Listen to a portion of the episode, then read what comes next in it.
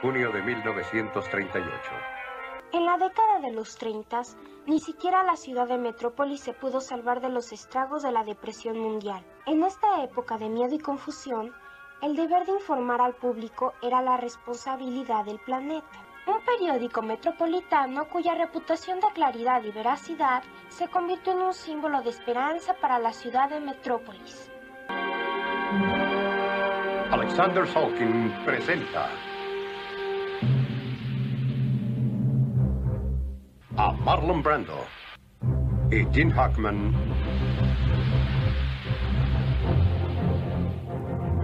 en una producción de Richard Donner.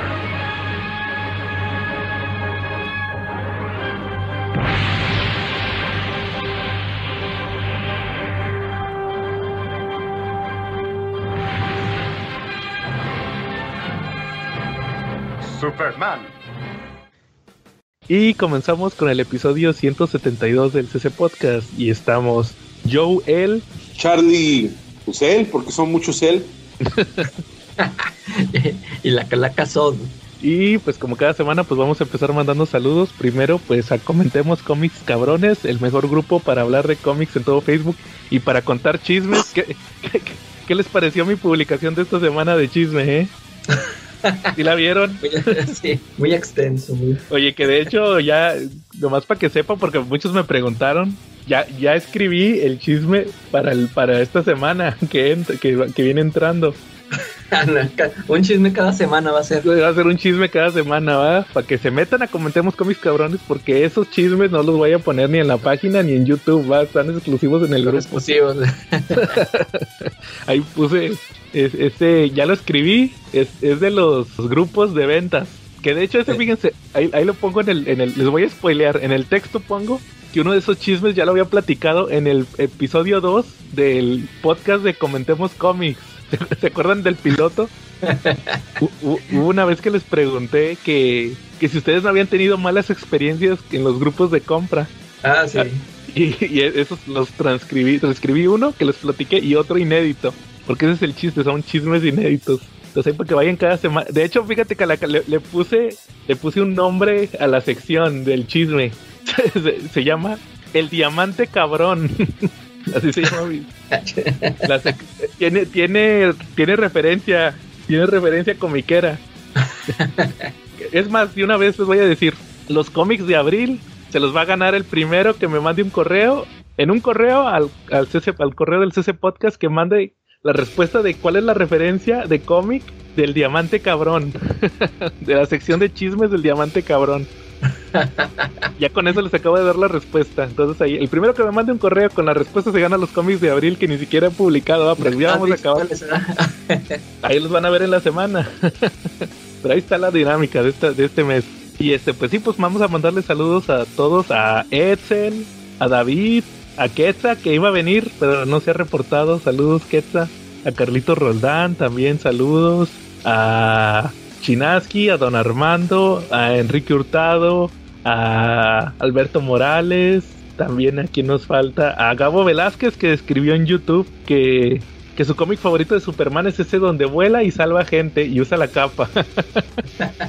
también a Cuaco Enro, a quién más nos falta, a Jonathan Resendiz, a Leonardo Navarro, a, a quién más, a Dave Odinson, a también quién nos está faltando ahí de del grupo los a este a Javier Ramos también saludos. Y pues a todos los que usualmente ahí están interactuando en comentemos cómics cabrones y en el grupo eh, en la página y en YouTube. Saludos a todos. Que, que oigan nos faltan 58 suscriptores para llegar a los mil en YouTube. Entonces si no están suscritos suscríbanse porque vamos a tener dinámicas para que se ganen cómics también. Saludos Charlie saludos Sí, mira, esta semana tenemos saludos muy especiales para nuestros amigos ahí de, de en San Diego, para Mera, para Rodrigo, para Lupita, para Yuri, para um, Gersaín, para um, Sandra Rebeca, que es otra Sandra Rebeca, para, para Suri, para Perla y para Gerardo, que están ahí dando un muy buen servicio y una muy buena atención y tienen promociones todos los días después de las 6 de la tarde en Tekitsushi San Diego en Cuernavaca. También saludos para nuestros amigos del Mesón, para Edson, para Edson, para Pablo, para Oscar y para Calaja. Para Rebeca la gerente. Ponte tiro, ¿no?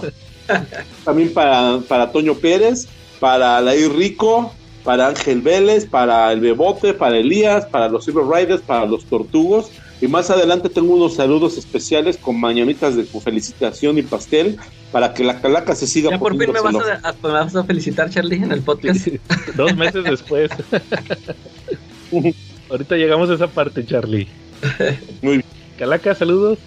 Sal- saludos a Jafet, saludos a, al Diego, al Jera, a, al Tello, a, a quién más, Ah, al, al Defecto, Ah, saludos. Saludos al Punisher Panther, a, todos mis ídolos esos, saludos al Marshall que ya me castigó otra vez. Otra vez. Sí. En cada, no, no puedo, nomás comento algo en su grupo de ventas y me, y me castiga, ¿no? No sé Órale. por qué, no sé por qué tanto odio. Sí. ¿Y si sabes quién es el Punisher Panther? El Punisher Panther, este, es mi, es mi mentor, mi guía. Pastor. Panther es uno de los administradores de la Gaticueva. Ah, ya te había dicho que No, no, Charlie, no es mexicano. Mira, y todos piensan que saludos al gato y todos piensan que es el Namor, el Namor de la Gaticueva, el que el que es el Punisher Panther. Por cierto, saludos para Juárez, quien dicen las malas lenguas que es el Punisher. Órale, Charlie. Bueno, este, cochino español, Charlie. Salieron las preventas de Panini, pero no sé si quieras primero platicarnos algo de eso. Ah, pues es que resulta que me, me lancé a leer lo que, lo que le compré a Marshall, porque ya saben que el mejor lugar para comprar cómics de Panini es en el grupo de ventas de Marshall Fisher. Ya saben, con sus grandes Ah. y geniales de todos ¿Cuál es- los es? jueves y los miércoles. ¿Cuáles leíste. Charlie? Oye, es que yo tengo, este, compraste uno de Spider-Man que me llama la atención saber de qué trata, a ver si después, no sé si ahorita lo traigas para comentarlo o ahí te lo encargo para, para la próxima que lo pongas a- al principio de tu fila, de tu pila tóxica. El de círculo completo. Ándele ese mero. Que, oye, pues Ah. porque yo ni, yo no recuerdo haberlo visto que lo hayan sacado en inglés, no me acuerdo. No, ni yo. Y ahorita me llamó la atención por ver a todos los autores que trae. Ajá. Ya lo Sí, de hecho, platicar la, la semana que viene. Este, eh, son cinco dibujantes, tengo entendido. Entonces, por ahí es un popurrí de dibujantes y, de estilos. Sí, ahí, ahí- ahí te lo, te lo aventas pues la próxima semana para que nos digas qué tal está. Órale. Me lancé a leer, pero me leí el final de Spider-Man Beyond. Ah, órale. ¿Y ya habías leído los tres anteriores? Sí, ya los había comprado y leído con Marshall y ahorita pues me aventé a leer el último tomo que sacó Panini. Digo, fue un buen detalle para no dejarnos pues con una saga inconclusa, aunque me quedé con un amargo sabor de boca porque no es lo que esperaba. Yo creo que no está no está tan chida, digo, a pronóstico reservado a ver a ustedes qué les parece, pero hay cómics que de repente los quieren hacer tan de acción este que te pierdes, ¿no? Y yo creo que pasa lo mismo con este Spider-Man Beyond, ¿no? Este, por ahí sale el lagarto, eh, tenemos pues a Ben Reilly, pero de repente en algún punto me recordó Maximum Clonage de los noventas. Entonces, los que ya hayan leído Maximum Clonage, ¿ustedes ya lo leyeron en algún momento? No, sí, no me obvio. acuerdo. Obvio, Obvio, es de la saga del clon. de la, de la saga del clon y ahí vemos cómo, cómo el clon se vuelve loco y ataca a Peter Parker, ¿no? Ujú. Y aquí pasó lo mismo, aquí de repente en algún momento, alerta de spoiler, demasiado tarde, este, los que no lo han leído y no quieran saberlo por mi boca, mejor adelántenle y nos vemos dentro de cinco minutos. Eh, los que se avienten a leerlo, a oír el spoiler, pues pasa lo mismo, se vuelve loco este Ben Reilly y por ahí tiene su encontronazo con Peter Parker. Fue la parte que no, no me latió tanto, ¿no? Órale. Yo creo que, que de repente Spider-Man, y sí concuerdo un poquito con la calaca, eh, puede dar bandazos y a veces pasa y le está pasando bien seguido, ¿no? Tiene series que empiezan muy bien y terminan dando unos bandazos horribles, ¿no? Sí, no, pues No, es no que sé. fue, Charlie, fue una etapa de transición, por eso lo hicieron así todo rápido, cómics semanales y todo eso. Y, y sí, y, y que no iba a, a llegar a nada. Porque yo, yo sí me acuerdo que este al principio sí se me hizo interesante eso de lo del el grupo Beyond, o sea, cómo estaban patrocinando a Ben Reilly. Todo, todo eso sí se me hizo Ajá. interesante, pero luego, como tú dices, de que se, se vuelve loco o le lavan el cerebro y, y termina convirtiéndose en otro personaje, ¿no? De hecho, hasta cambia de traje y todo. Sí, ya hasta se me olvidó cómo se llama ahorita, Chasm se Chasm, llama. sí, algo. Y que tiene poderes como de qué, como de pudrición o tóxicos o no sé, algo así, ¿no? Muy No sé. A, a- a mí nomás, no sé, no sé qué te parece a ti, Charlie. A mí nomás me gustó el número que ya lo platiqué, el de Mary Jane y, y Black Cat. Y Black Cat. Ah, estuvo muy divertido cuando se lanzan ahí en aventura las dos a conseguir cosas de los villanos, ¿no? Y a veces por la buena y a veces por la mala lo logran, ¿no? Que de hecho ese número me gusta porque hace como, ya como que por fin hacen las paces en el sentido de, de que, o, o sea, de- creo que eso va a venir de la mano, Calaca. No sé si vayas a platicar lo que pasó con Spider-Man esta semana. Pues Los- bueno, no, no, ya, lo, lo bueno sigue bien en los otros números, pero Pero por ejemplo, yo pienso que ahí ya hacen las paces porque ya ves que le dice al final que Mary Jane le dice, que le dice Black Cat que, ah, que tú eres la niña buena y luego se ríe la, la Mary Jane que le platica de Gwen, que le dice cuando en la época de Gwen ella era la niña buena perfecta y, y yo era tú. Entonces que por eso le daba risa a Mary Jane que ahora le dijeran que ella era la niña buena. bueno, eh, Entonces por eso este e- eso era como que ya hacían las paces los dos personajes. De hecho, les dieron una miniserie nueva, ahorita se está publicando, creo. Otra de Mary Jane y Black Cat, eh, que es, uno, que es el mismo escritor, creo que es el, ¿cómo se llama? Jet McKay o ¿cómo se llama? Mackay, algo así. Bueno, es ese vato, pero el chiste es que yo pienso que ahorita, cuando vi el, lo que pasó ahorita en Spider-Man, lo que salió un spoiler esta semana, yo creo que sí podrían decir de que, oye, ya, ya que se, ya quiten a Mary Jane, ahora que se case Peter con, con, con esta Felicia, ya literal, va, pues la Mary Jane siempre fue más, más piruja, ¿no? yo pienso. sí, o sea, sí, sí, sí resulta que sí, ya, ya ves que yo traigo la idea de que es puro engaño para, para- o sea, para engañar a la deidad, esto de los hijos, pero si eh, esto, si resulta ser cierto que sí, ya, ya se metió con otro, ya tuvo hijos, eh, ya todo, o sea, se, se me figura que sí es para, o sea, como ya tienen pensado matarla o ya, este, borrarla de la vida de Peter, como que ya dijeron, sí, pues ahí ponla que ya tuvo hijos con otro y ya, como que para, ya para que la, la, la gente, o sea, o que- como que para que los lectores no se enojen tanto, ¿no? Ah, eh, eh, se me figura así también como cuando mataron a, a Karen Page, creo Sí. que eh, habían revelado, acaban de revelar que tenía SIDA, ¿no? Y Sí, luego ya no, bueno, la hacían- bueno, ese es parte del misterio de del Guardian Devil, va, que próximamente nuestro episodio también de Guardian Devil ahí está en la tómbola. sí, Oye, Pero, pero por ejemplo, eh, es que pues ¿a qué- y qué casualidad que la niña se parezca a Mary Jane. O sea, yo también voy por lo mismo que dices tú, va, de que todavía, todavía lo pueden salvar, que sea un engaño. Pero luego dices tú, no, espérate, pero pues si la niña, la, qué casualidad que la niña, la, ahora es una, resulta que es una casualidad que la niña es igualita a Mary Jane. Sí, igualita. O sea, ya no, yo, yo creo que ya la van a quitar, ¿no? De, o sea, yo pienso, porque ya Puede ser un clonito chiquito, ¿no? ¿Será que lo hicieron así como que parecido a la Mary Jane, pero es un robotcito o un cloncito? Pero pues como quiera viene siendo, o sea, independientemente Charlie si es un cloncito, este, independientemente sería un hijo, un- una hija de Mary Jane. O sea, al final le trae consecuencias al personaje, o sea, es a lo que voy. Le trae Oye, consecuencias. pero entonces, pero entonces ustedes creen que, que la, la gata negra se podría casar con Peter Parker, porque fíjate que What If en el número 21 en los 90 pensó lo mismo que ustedes dos. El número 20 fue qué tal si What If se trató el What If de que qué tal si Spy- si Peter Parker y Mary Jane no se casan. Al final de esa historia, en esa historia vemos cómo se va acercando a la gata negra y en el número 21 vemos una portada alterna donde dice que What If eh, Spider-Man y la y and the Black Cat get married.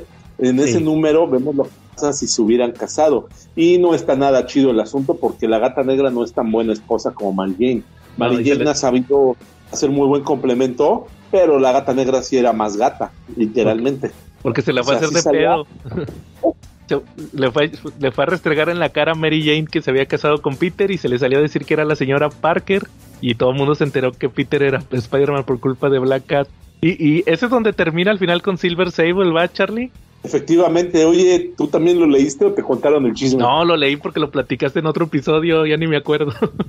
Ah, sí, de hecho, lo platicé en el episodio, ya saben que yo soy el rucomiquero, el caballero del cómic del cómic pasado, y, y ya pasó y no dejó buenos resultados, pero pues ya saben que gracias al poder del guion, a lo mejor ahora sí resulta el matrimonio, ¿no? Pues sí, yo creo que ya como que han estado acercando mucho a Peter de- desde, desde, ¿cómo se llamaba? El que estuvo antes, este... Ay, se me fue el nombre. Nick Spencer, desde Nick Spencer ya los acercaron mucho. Sí. Yo pienso que a lo mejor y sí pueden abrir una etapa nueva donde ahora ande con Black Cat. Pues ya tuvo con ella en los ochentas, todo lo que no estuvo, todo lo que no estuvo Mary Jane, pues a lo mejor y sí.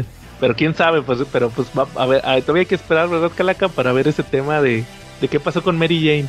Sí, a lo mejor, sí, y, y, a lo mejor todo tiene que ver de que a lo mejor en las películas ya así se la van a poner.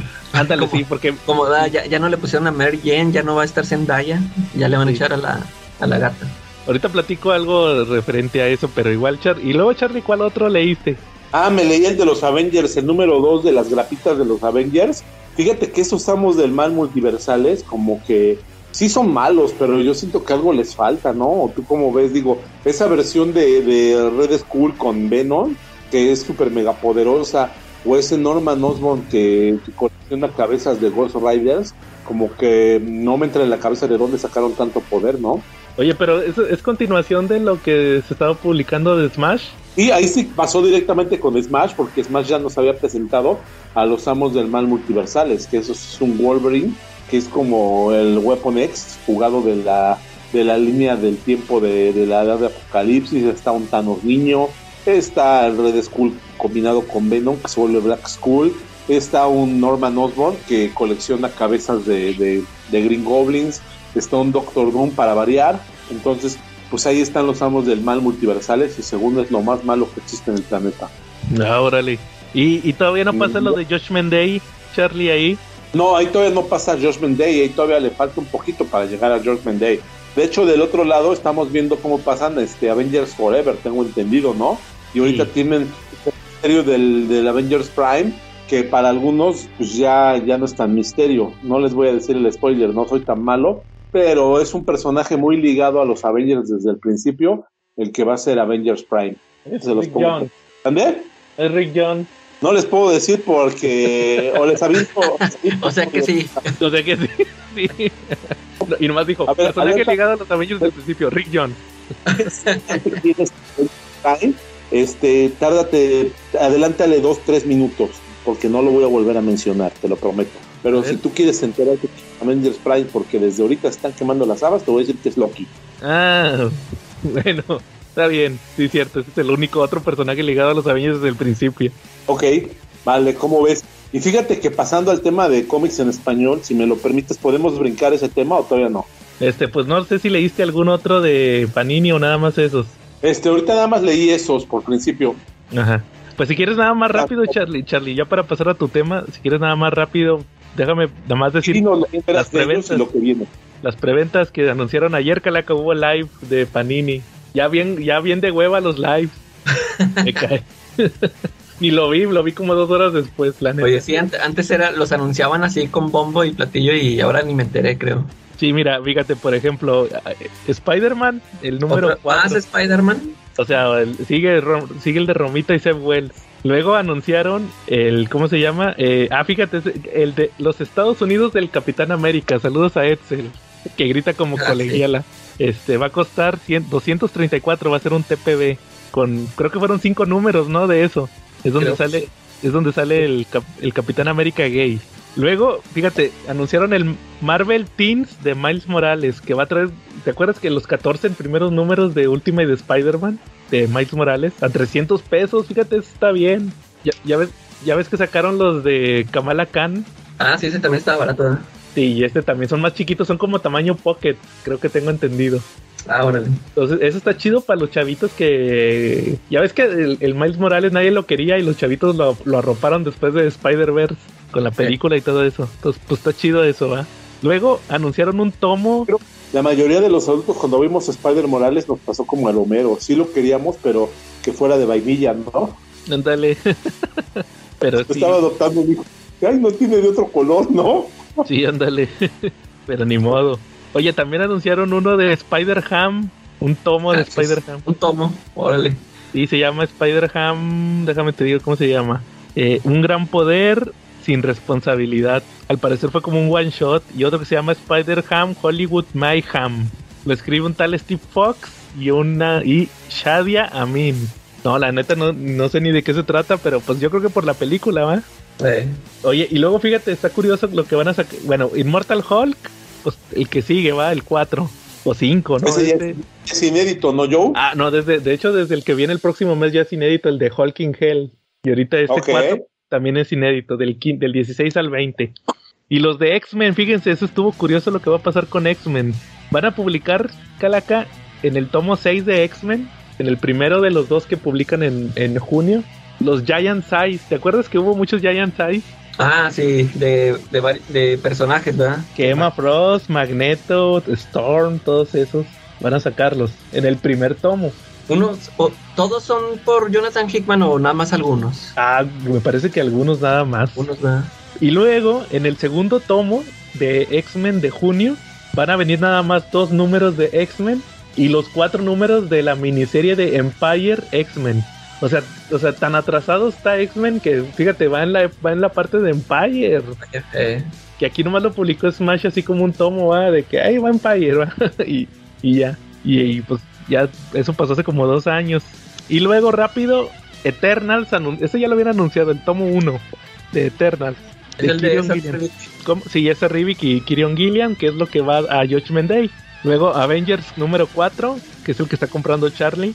El Pride, van a sacar el tomo de Pride, que me parece que es el del año pasado. Voices, se llama Voices, que es el de este, pues de LGBT. Ah, sí, sí. Oye, que las chavas que hacen los lives de Panini dicen que va a ser un éxito de ventas. a ver, a ver si es cierto. Ya, ya veremos. Ya ves que dicen que no se ha vendido cuál, el de McFarlane, ¿no? Sí, dijo Quetzal. Oye, luego LGBT, ¿qué quiere decir? Este, prefiero no crear controversia, Charlie, mejor no, no, no responder esa pregunta. Que LGBT quiere decir la guadalupana bajo al Tepeyac. Cállate, Charlie. Oye, prefiero poner cara de Troy McClure que no sé qué significa como señor McClure, ¿qué significa de Oye, este, Charlie, el, el Life Story, pues ya te habíamos platicado, ¿ah? que tú otra vez Life Story y, y el anuncio estrella anunciaron Avengers Forever, la miniserie, no, bueno, maxiserie noventera. Va a costar 550 pesos el hardcover El de Life Story. o el de Avengers Forever. Ah, Life Story va a costar 480. Eh, pero, pero Avengers Forever 550, ¿va? que son 12 números. Una maxiserie, yo nunca la he leído, pero tengo entendido que sí le debes de mover poquito a los Avengers. O sea, Charlie, que es un experto en Avengers, yo creo que lo va a disfrutar mucho. Pero yo que ¿Esa de no, quién es? Es de George Pérez. no, es de. Ay, ¿cómo se llama? Es este Kurt Busiek. Y Eh. creo que creo que es de Carlos Pacheco, creo, no estoy muy seguro. Ahí sáquenme de mi ignorancia. Este, pero pero sí es de Kurt Busiek.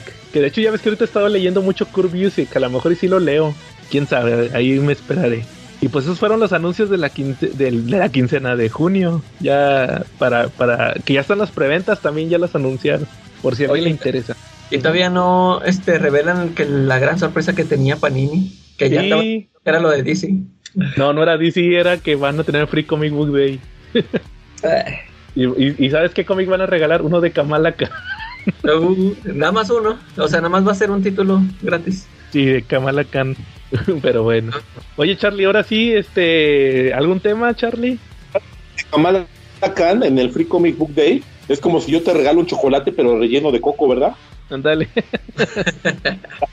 ¿No? Sí. O como si te regalo un libro pero que sea de Paulo Coelho o de, o de ¿cómo se llama? O de Carlos Cuauhtémoc Sánchez, ¿no? Ándale. Va. Entonces, Charlie, ahora sí ya no te hacemos esperar. Muy bien, pues resulta que pónganme música de mañanitas, por favor, y traigan el pastel, porque el jueves 20 de abril fue el cumpleaños de uno de mis más grandes, uno de mis grandes ídolos del cómic en México. Y no es otro más que J.G. Holguín. J.G. Holguín, ¿quién es? Él fue uno de, uno de los responsables de la, de la era Marvel en México.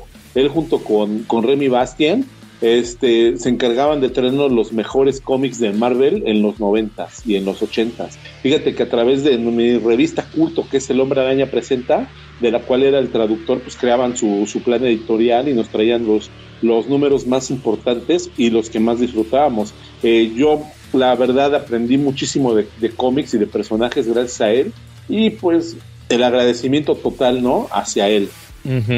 Que él tradujo, me acuerdo mucho, bueno, a- que en los tomos del Reino de los Supermanes él ponía todo lo que iba a salir después, también de Nightfall.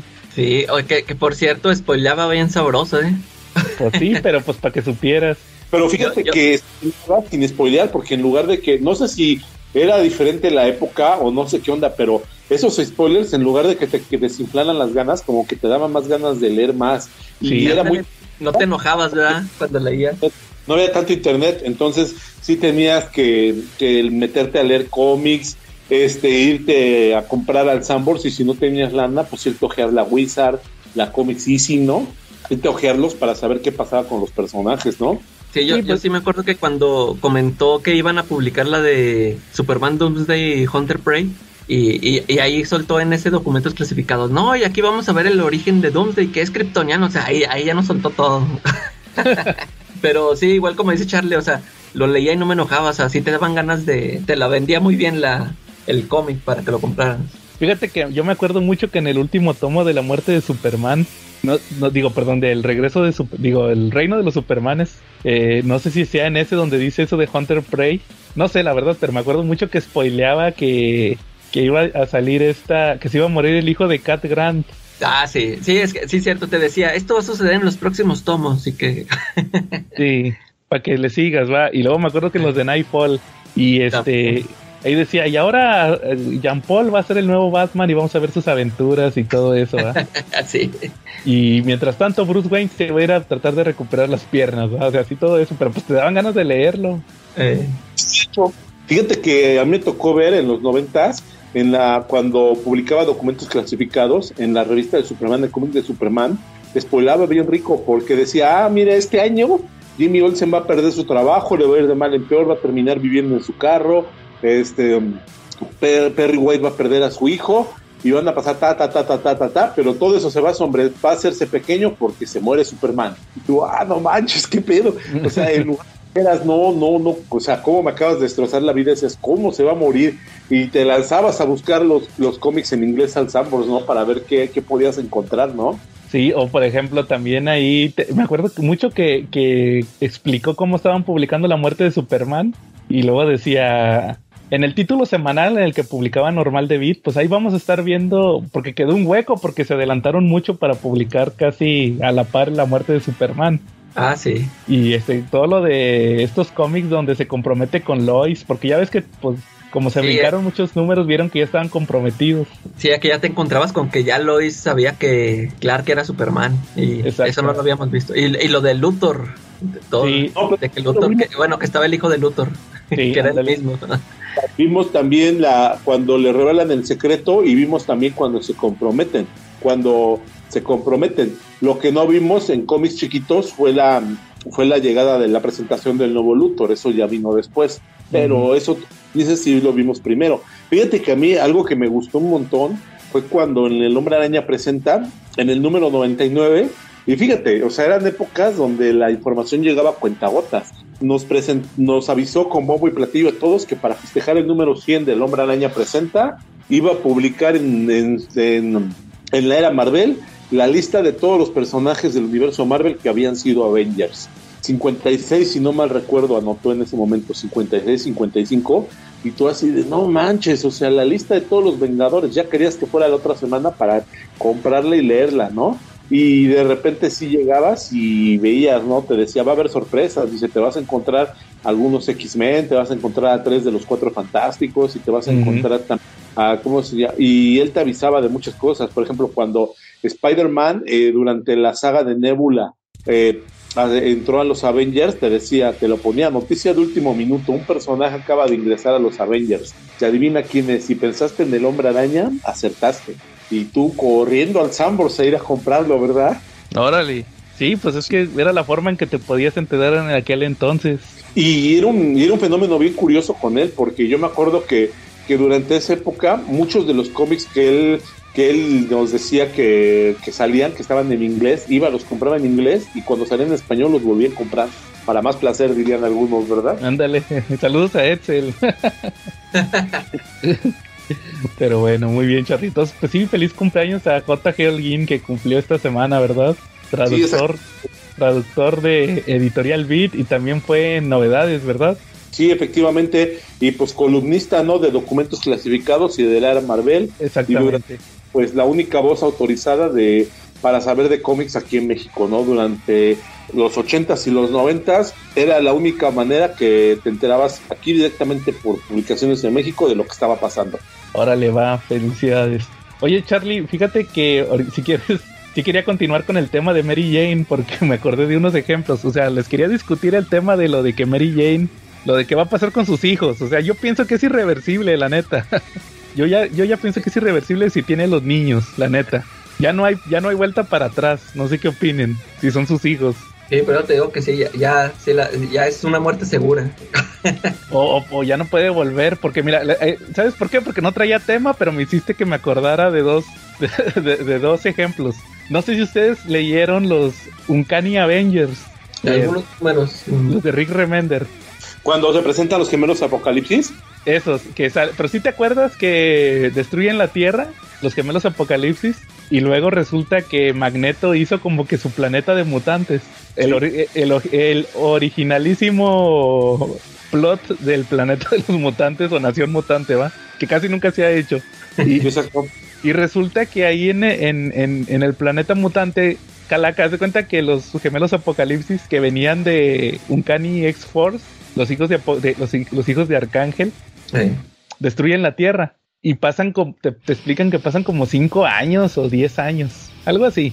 Total que te digo que Magneto hizo un planeta de mutantes. Se salvaron todos los mutantes. Y ahí anda Havok.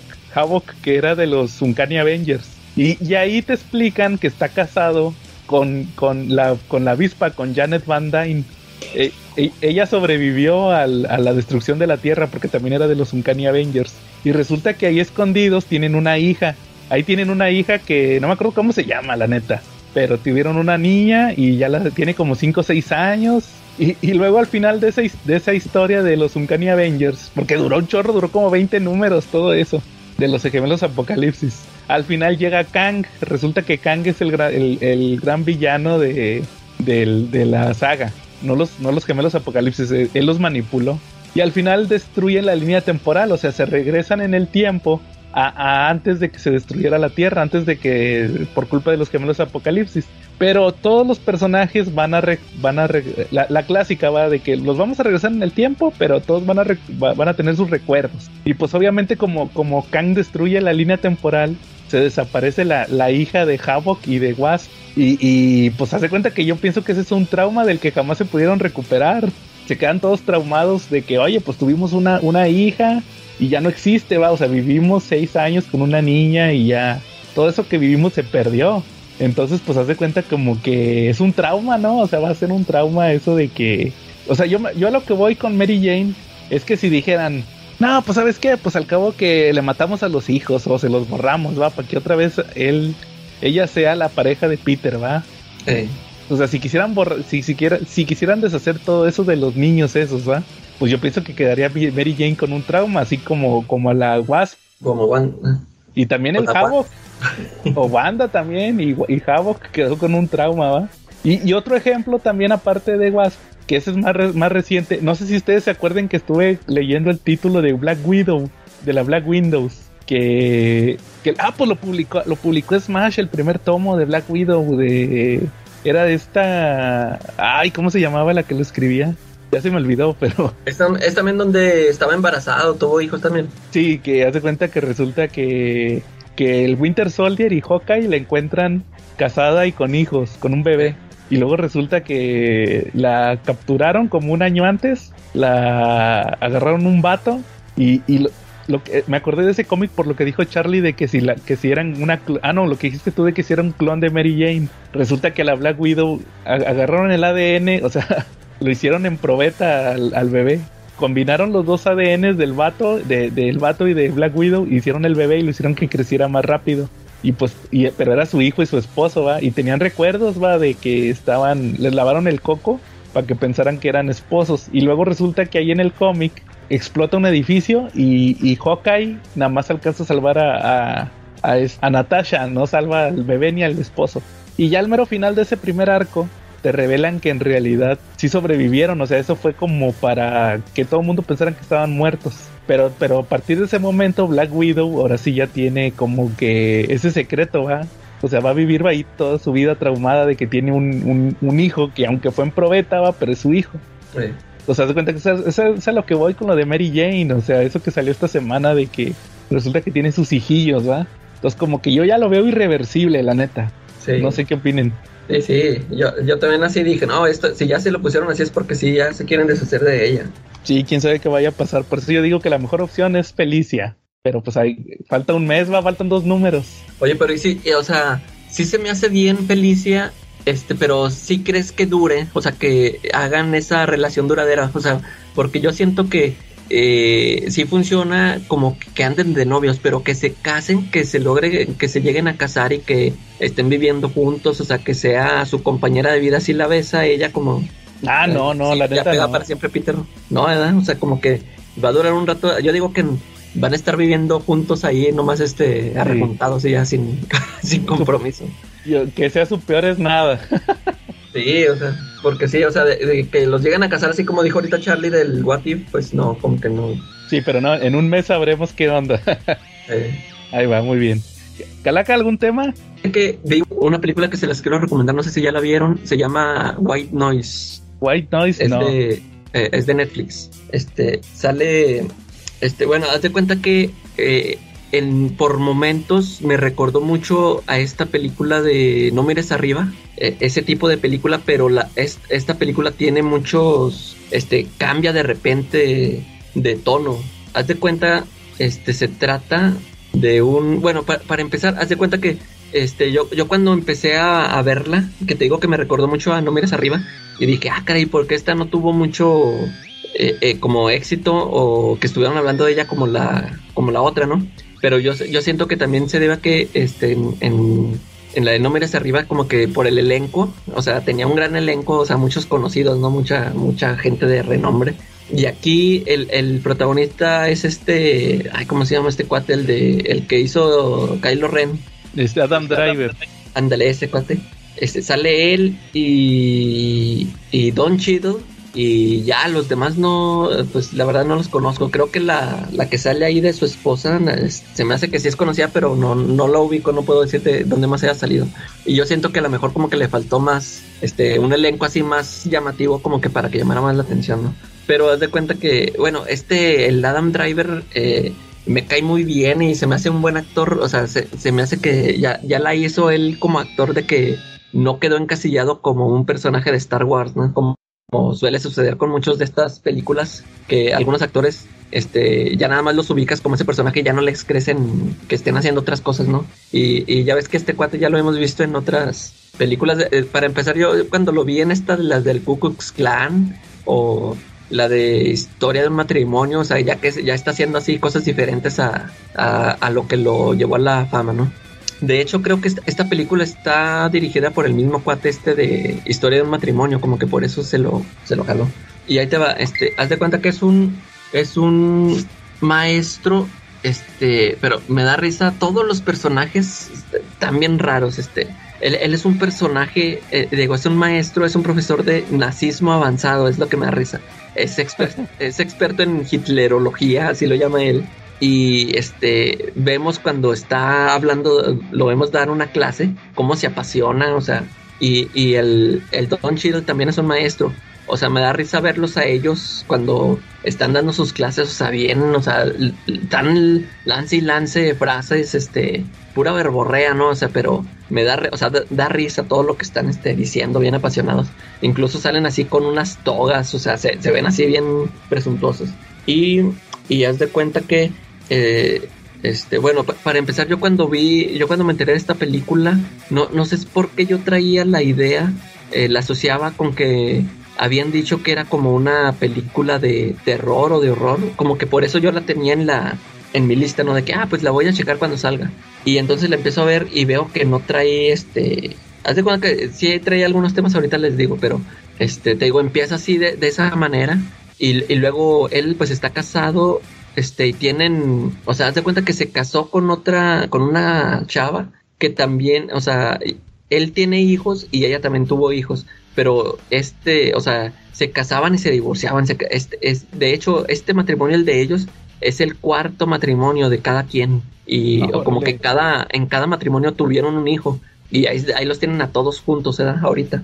Y, eh, o sea, hay chavos y cha, este, chavillas y, y chavos y, y todos, este, también este, son, son bien raros. O sea, la forma en que platican, que conversan, haz de cuenta que el chavillo es bien inteligente, haz de cuenta que él siempre está dando datos, este, están hablando de algo y él sabe de lo que están hablando, de cómo funciona tal cosa, ¿no? O sea, todos los, los personajes se me hicieron bien interesantes. Una chavilla que es este bien protectora de como ambientalista y otra chavilla, o sea, así todo, cada quien tiene así sus, sus fases, ¿no? Y este, todos actúan así bien, bien extraño, pero, eh, y da risa.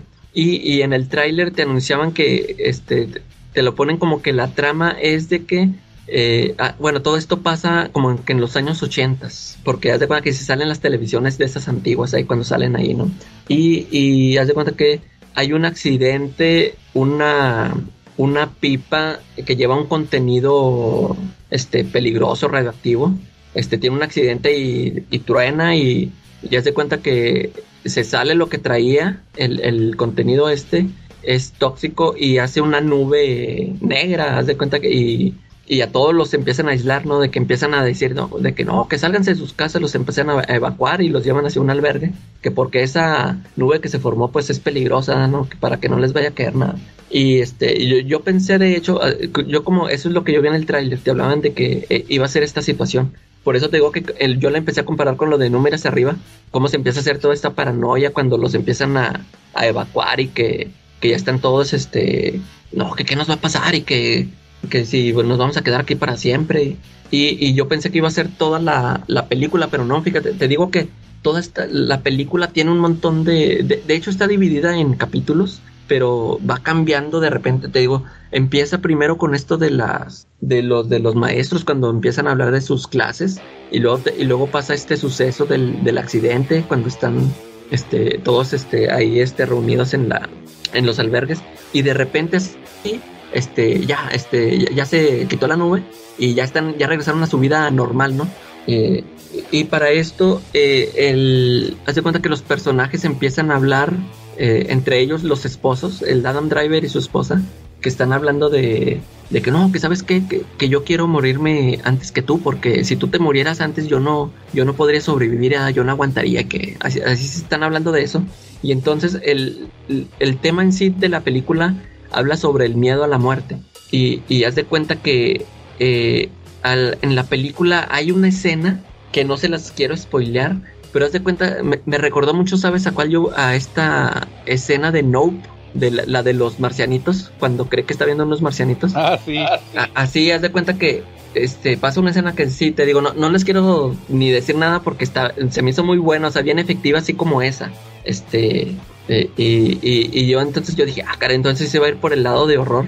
Porque haz de cuenta que nada más lo voy a, a comparar con esto de como de que cuando se te sube el muerto, no, es, no es total de eso, pero algo así tiene una experiencia así, el, el, Adam Driver, que te digo, a mí se me hizo así bien, bien efectivo, o sea, yo así la sentí así de que, ay, hijo de. Y este, y ya, y luego haz de cuenta que, este, te digo, se olvida de eso y pasan a lo de la nube y, y luego que te digo que ya regresan a la normalidad y entonces pasan a, a, a de cuenta que ahora la película se convierte, tienen una escena, lo, el Adam Driver y su esposa, al nivel de la de historia de un matrimonio cuando se empiezan a decir de todo él y Scarlett Johansson eh, por, por algo que, que hizo la, la, esposa de en, esta película, ¿no? O sea, la esposa hizo algo, o sea, le, le, hace una revelación y está así bien tensa, bien, bien, este, bien dramática esa, esa parte. Y, y ya este, también se avanza a, a, otro, cambia, o sea, cambia otra vez de tono la, la película te digo, a mí, a mí se me hizo muy, muy buena. Haz de cuenta que yo pienso que esta película no va a ser muy, este, por, lo mismo yo pienso, yo por ahí he leído que fue un fracaso de Netflix, o sea, pues porque no le, como, no tuvo muchas vistas como No miras arriba, ya ves que esa hasta la nominaron al Oscar.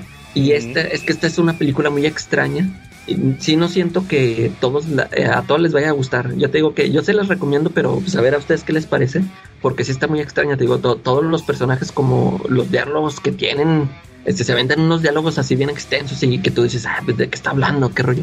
De hecho, el final de la película este, está bien, bien raro. Es más, me recordó mucho a cuando tú dijiste, a lo mejor tú también te vas a sacar de onda, yo te, te va a recordar al a, el final este de, de de OA, ¿te acuerdas del, del final de OA? Que cuando se empiezan a hacer todos estos movimientos en la Ah, en escuela. la, en la cafetería. Ándale, así, ha- haz de cuenta que también tiene, ah, tiene algo así, un final bien bizarro que yo, yo dije, ¿qué esto qué significa? O sea, de hecho sí, cuando acabé de ver la película tuve que checar la explicación en internet y porque yo sí no, no me quedó claro esa, esa escena y ya sí, este, lo que te explican ahí sí, sí, sí dices, órale, o sea, yo esto yo no lo capté, ¿no? porque, ah, porque la historia está basada en una novela que sí se supone que fue muy famosa, así- igual se llama White Noise y, y ya, y ya este, este, chequé en, en internet de que hay de- en una reseña de la, de la novela, no, no de la película, y ahí te queda más claro porque pues ya ves como siempre cuando hay una adaptación, este, muchas cosas quedan fuera. Y, y al ver la, la explicación de la novela, este, como que ya entiendo muchas más cosas, ¿no? Pero sí, ahí, ahí chequenla si, si pueden. Una, un momento que tengan ahí libre, este, les digo, ahí tenganle paciencia porque al principio sí está muy rara que ustedes digan de que qué, o sea, de que, de que se va a tratar esto, qué está pasando. Sí tiene, les digo, sí tiene sus momentos. Eh, esa secuencia que te digo, este, y al final, o sea, también es- está muy, está muy rara, pero a mí sí me gustó ahí, ahí por si la quieren checar. Órale, de Netflix, ¿verdad? Dices. En Netflix está White Noise. Órale. Oye, fíjate que yo también vi algo de Netflix, pero se la van a curar. Me puse a ver los Power Rangers. la, la clásica, todos los clásicos. No sé si viste que salió un, un episodio. No, no, no, No. supieron esta semana. Fue el mame de la semana. Un episodio de media hora. Duró, duró, es, es como una, es que no es una película, es un especial, dura una Especial. hora. Pero con los, con los originales, los actores originales. Eh, sí y no. Haz de cuenta, déjate explico. Cumplieron 30 años la franquicia. Eh, Y ahorita los derechos los tiene Netflix. Bueno, eh, pues es que creo que Netflix todavía están todas las, todas, todas las temporadas, creo. No sé si estén todavía. Pero lo produjo Netflix y Hasbro. Porque Sí. ahorita los derechos los tiene Hasbro, pues hacen los monitos. Y sacaron una serie, eh, bueno, un especial más bien, de una hora.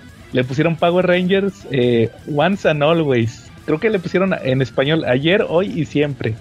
El, el- el chiste del especial eh, tien- tiene sus detalles, Calaca. Haz de cuenta que de los originales nada más sale el, el azul y el negro. nada más. Lo- el rojo y, y la rosa no quisieron salir. Bueno, eso es lo que dicen, que no... Bueno, más bien la rosa no quiso salir, el rojo no pudo participar. ¿Y la rosa qué está haciendo? Ya se cree de la alta, ok. Pues algo así. Y, y el, el, el Power Ranger verde, blanco y negro, el que, Es el que se murió. el que se murió, no quiso salir. Cuando grabaron todavía estaba vivo. Ah, se lo invitaron y no quiso. No quiso, que porque ya se quería. No sé si te acuerdas del episodio que grabé cuando se murió. Que ya, se- que ya se quería salir de. Sí, se quería desligar, entonces ya no salió. Pero sus personajes sí salen, eh, pero con casco. Sí. pero nunca se lo quitan. Entonces, hace cuenta, ahí te- ahí- y, y no sé si ustedes sabían, hubo un- la, la- la- la actriz que le hacía de la Power Ranger amarilla, se murió en los noventas en un choque. Ella ya se había salido de la serie. cuando No me acuerdo. O sea, no, yo, yo también me enteré pues hasta mucho después, ¿va? Este, ella se murió. Entonces, pues resulta que... ¿De qué se trata este especial? Haz de cuenta grandes rasgos. Se trata de que el azul, el Power Ranger azul, quiere regresar a So- Sordon. ¿Sí sabes cuál es Sordon? Era el, el Ey. tubo que les hablaba. sí. Que en otra serie se, se sacrificó y se... se... Haz cuenta que él en, en otra serie de Power Ranger más adelante, que es como que el, el fin... Haz cuenta que al principio los Power Ranger todas las series estaban relacionadas, eran como continuación. Cada una era continuación de la anterior. Entonces hay un punto donde al final él se sacrifica para destruir a todos los villanos. Y ya después de esa, ya todas las temporadas que siguen son independientes, o sea, no tienen nada que ver una con otra. Entonces resulta que, que el, el azul quiere revivir a Sordon. Y en vez de revivirlo a él, revive a la, a la primera villana que tuvieron, que era Rita Repulsa, una bruja. Sí. Pero ella se, pero en versión, haz de cuenta que es como que la pura maldad y se hace, y agarra un robot y se hace, no sé si tú, tú, tú ubicas al robotcito Alfa, un robotcito que era su ayudante, el que decía, ay, ay, ay, ay, ay, no. Ah, sí. Pues haz de cuenta que se le mete y con sus partes haz de cuenta que se reconfigura el robot para hacerse un cuerpo ella. Es un cuerpo robot. Total que, que están peleando todos los Power Rangers originales, los, los cinco y el, y el verde, que, que el que se murió este, este año. Y resulta que, que le tira un ataque, le tira un ataque de energía a la Rita, al azul. Y la amarilla brinca y es como en, como en el guardaespaldas, va, como Homero en el guardaespaldas. ¡No! y la mata, va, la, la destruye. Y, y entonces resulta que pues se quitan los cascos y obviamente pues nomás se los quitan el azul y el negro, va, porque son los únicos originales. Y resulta que en el, en el universo ficticio, la amarilla pues tuvo una hija, va, entonces van a buscarla, va, y le van a, ¿y cómo le vamos a decir que se murió su mamá? y en eso casualmente ella, ella estaba detrás de ellos. Entonces pues escuchó todo. Entonces te explican que ya pasó un año, o sea, da un brinco la historia, pasó un año y todavía la andan buscando. Entonces resulta que la roborrita, porque así le dicen roborrita, llega con dos de los de los monstruos botarga de los noventas, pero ahora son como, como robots.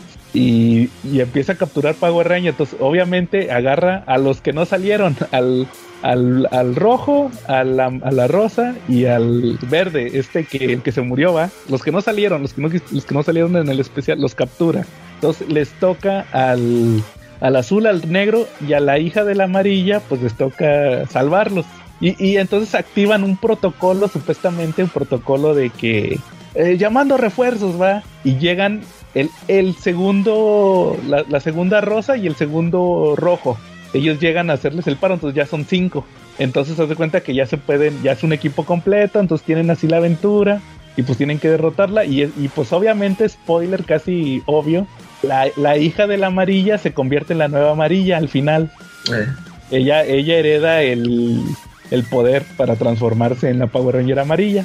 Y ya pues detienen, detienen a, a la roborrita y, y todo, ¿eh? Con el robot y todo, o sea, todo lo clásico. Es, haz cuenta como si hubiera sido un episodio doble, dura una hora. Y pues fue como un especial de aniversario, va, pero pues el chiste es que pues nomás salieron, te digo, los originales, el, el, el negro y el, y, y, el azul, va. Y, y yo sentí, pues aparte de, de, pues de ser por aniversario, como que sí se siente que es como que mucha justicia de a esos dos personajes. Porque, por ejemplo, el, el azul, Billy, Billy, no sé si sepas, el actor es gay. No, no, creo que sepan, el actor era gay. Este, resulta que él platica que cuando se salió de la serie, él fue de, él fue de los originales el que duró más en la serie. Este, él resulta que, que dice, él platica que, cuando, que en los noventas ya estaba hasta la madre porque le, le, hacían, le tiraban un chorro de bullying a él ahí, se burlaban de él y todo, porque, pues, ah, mira, ahí está el gay, va los compañeros y todo. O sea, ahí en el set de filmación. En el set de filmación se burla, le hacían un chingo de carro por ser gay. Y aquí es el mero protagonista, ¿va? Y el, y el negro, el Power Ranger negro, que, que es afroamericano, o sea, es el negro negro. fue de los no sé, ellos, ellos, hay una, hay una, hay una eh, como polémica de que supuestamente todos iban a salir de la serie porque querían que le subieran el sueldo, porque se dieron cuenta que pues que era un hitazo la serie. Sí. Entonces resulta que, fíjate, el, eh, el, negro, el rojo original y la amarilla, la chinita, la que te digo que se murió, eh, ellos fueron a reclamar que le subieran el sueldo. Y, y supuestamente, digo, iban a ser todos. Y supuestamente el, el, el, verde, el que se murió Tommy, el que se murió el año pasado, convenció al, al azul, a este que te platiqué ahorita, y a la rosa, eh, vámonos a echarnos para atrás. Y, y, no le dijo a los otros. Entonces, cuando fueron a, pedir el aumento, pues por eso sustituyen al. Por eso te digo que entran el segundo Power Ranger rojo, el segundo amarillo, el segundo negro porque corren a los otros, corren a los, a los originales, se salen del programa porque ya no les querían pagar. Entonces como que está la controversia de que, oye, que este güey les jugó chueco y no sé qué. Entonces, este, por eso llega, como que también es como que justicia para este personaje, el Power Ranger negro. Entonces, eh, o sea, tienen mucho protagonismo, pues realmente ellos son los protagonistas de la, de la de, de este especial ellos dos. Pues, como estuvo chido, va, porque como que el, el, problema de los Power Rangers es que siempre recae en el rojo. El rojo siempre es el líder. Sí.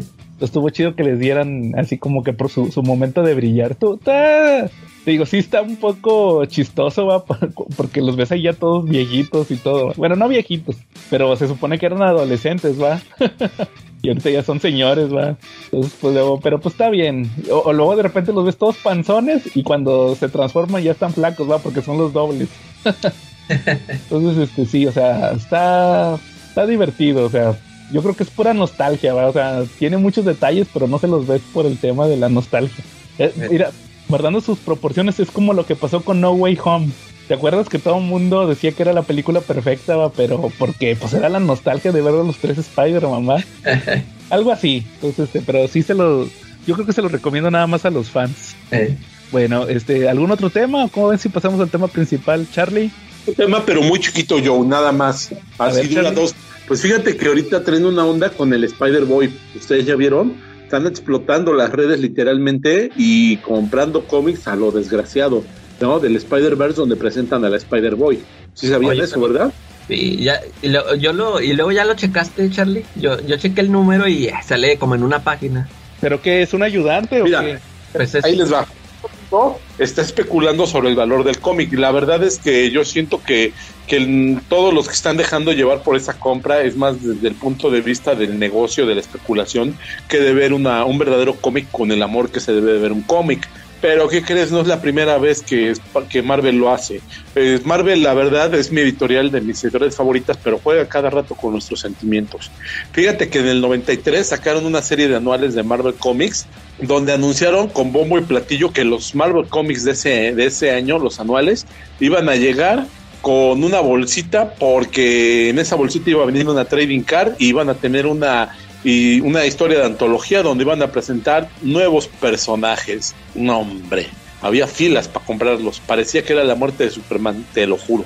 O sea, los anuales te presentaban personajes por demás piteros, por demás mal hechos, por demás hechos al aventón, pero todos con un solo objetivo, engañar a los lectores de cómics haciéndoles pensar que, que estos personajes iban a brillar con luz propia y que iban a ser los nuevos Spider-Mans y Capitán Américas de- del nuevo siglo. ¿Qué crees? No fue así. Este, les dejo ahí las portadas de algunos cómics, pero mientras pasaba eso, ¿qué crees? Nos sacaron un especial de Summertime ese mismo año y como, como, como dato te puedo decir que la mayoría de sus cómics que te mencioné, esos anuales, están en no más de 3 dólares en eBay, nuevecitos, con su bolsa y su cómic, con su bolsa y su trading card. Pero en ese mismo año te aventaron un especial de, de temporada, de estación, y ¿qué crees? Ese especial en este momento vale 124 dólares.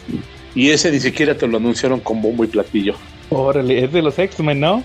Sí, es donde está la portada de Namor, viene, vienen los X-Men, viene Iron Man y ahí presentan a Squirrel Girl. Ah, órale. Ah, sí. No sabía que ahí salía. No era de los Great Lake Avengers ella. Sí, de hecho, de hecho, salió de hecho, aquí. sí, y ahí hizo su debut y las historias estaban 2-2. De hecho, yo tuve ese cómic, pero pues en una de las mudanzas se fue. Saludos, mamá. Me Pues mis pasa. Charlie, con lo de, con lo de. Oigan, pero luego ese Spider-Man, ¿qué onda? ¿Es un ayudante o qué? Fíjate, ahí te va yo, este, bueno, yo, yo para empezar, yo no estoy leyendo esa serie, ya es que es una, no sé si es una serie regular o miniserie que está escribiendo Dan Slott de, del Spider-Verse, no sé qué rollo trae, otra vez con el Spider-Verse. Otra vez. Ah, Sí. Spider-Man. A ver. Y, y, y haz de cuenta que, pues, o, o sea, otra vez se encuentra Peter con todo un montón de versiones de él. Y entonces creo que, o sea, pues están combatiendo a alguien. Te digo que yo ni la leí. Y en ese número, haz de cuenta que como se supone que ya derrotan al con el que se estaban enfrentando. Y, y ya que se supone que van a regresar todos los Spider-Mans a sus mundos, ¿no? A sus tierras. Y, y luego hazte cuenta que ya, pues se van todos, se, se van todos. Y, y ese Spider-Boy se queda aquí en, en la Tierra 616 con Peter y con Miles. Y, le, y luego le, y le dicen a ah, ¿y tú qué? ¿Tú por qué no te fuiste? Y luego él, él les dice, ¿cómo que por qué no me fui? Pues si yo aquí vivo, yo aquí siempre he vivido, así que, que ya no me recuerdan. O sea, haz de cuenta que quisieron aplicar así como la de, ¿te acuerdas cuando presentaron al Sentry? Que, Ah, sí. que según esto que siempre había vivido aquí, que los que lo habían borrado de nuestras mentes, de todo el universo Marvel. Y, y entonces aquí se supone que ese es el chiste de que, que el mismo el Spider-Man les dice a Peter y a Miles de que pues es que nosotros siempre estuvimos juntos, eh, nosotros siempre fuimos los tres hombres arañas y no sé qué. Y, y pues estos de que, ah, no, pues no, ni te conozco y se va, y se hace cuenta que se va así como que agüitadillo. Y luego, bueno, ahí después lo buscamos. Y o sea, como que van a sacar sus aventuras o le van a dar su cómic o algo de que, no sé si van a hacer ese retcon. Ya ves como también metieron lo de la Silk y todo eso, o sea, que, o sea, que él siempre estuvo aquí en este universo. Órale. Mira, Ni sabía Y yo. para- este, yo por eso, a raíz de eso, y para ayudar a nuestros amigos comiteros, comiqueros, creé la fórmula Charlie para saber si un cómic vale. a ver, Entonces, Pasajemos el pizarrón, por favor. Calaca, profesor Calaca, ayúdame. Vamos a voltear el pizarrón A ver. y vamos, a- vamos a repetir todos en voz alta tres veces para que se nos quede. ¿Sale? Oye, pero a ¿Qué ver, espera. Este, pero para saber si un cómic vale, que si vale mucho dinero o si vale de que es importante o qué rollo. Eh, va a valer dinero, si va a ser importante y por ende va a valer dinero. A. ¿Sale? Que es lo que a los especuladores les interesa. Entonces la fórmula va así: K issue más rareza por antigüedad igual a valor. Tan tan. O sea, estos, estos nuevos, me estás diciendo que este nuevo que acaba de salir, ese no vale. En este momento no tanto porque porque puede ser un número importante que es puede ser un K issue, pero un- no lo vamos a saber ahorita. Hasta Lo vamos después, a. ¿verdad? ¿no? ¿Sale? Hasta- Hasta que Spider-Boy este, tome el lugar de Peter. Rareza. ¿Cuántos cómics se imprimieron en ese momento? Este, ay, se me hace que sí han de haber sacado un tiraje pequeño, por eso también subió de precio de volada. Por eso, que pues, por antigüedad, ¿qué quiere decir? Que si es nuevo, aunque tenga una tiraje, un tiraje pequeño, no va a valer demasiadísimo comparado con cómics que tengan la misma rareza, que también sean que issues y que tengan más antigüedad, que ya hayan pasado la prueba del añejo con el tiempo. Sí. ¿Qué quiere decir? Que ni de pedo es un cómic de, de los nuevos mutantes donde se presentó a Deadpool. Y ahorita ni de pedo es el cómic del Marvel del episodio que les mostré, el del episodio de estación, el especial de estación, donde presentan a Squirrel Girl y que también está ahí en las imágenes. ¿Sale? Entonces, chavos, pues no se dejen engañar.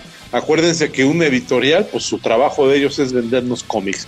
Y vendérnoslo a veces por la buena, con muy buenas historias. Y cuando no hay buenas historias, pues con mucha especulación. Ah, órale. ¿No? ¿Cómo ven mi fórmula? Muy bien, pon, pon atención, Quetzal. Saludos. Va, Charlie. Oigan, les traigo una noticia de última hora ya para pasar al tema principal. Me acabo de dar cuenta que el mes pasado hice mi preventa de Panini, del tomo 3 de X-Men y del Immortal Hulk. Y, me, y esta semana me, ac- me acabo de dar cuenta ahorita que esta semana me regresaron el dinero. Ah, sí. Sí, o sea, nunca me llegó el cómic. Yo esperándolo. Tú lo estás esperando. ¿Cuál era? ¿Cuál? Era el tercero de X-Men y, y Immortal Hulk. Y así sin, sin explicación. Sí, sin explicación porque no te dan seguimiento. Ahorita me acabo de dar cuenta en este momento. ¿Cómo no? Son de mensajes, Joe.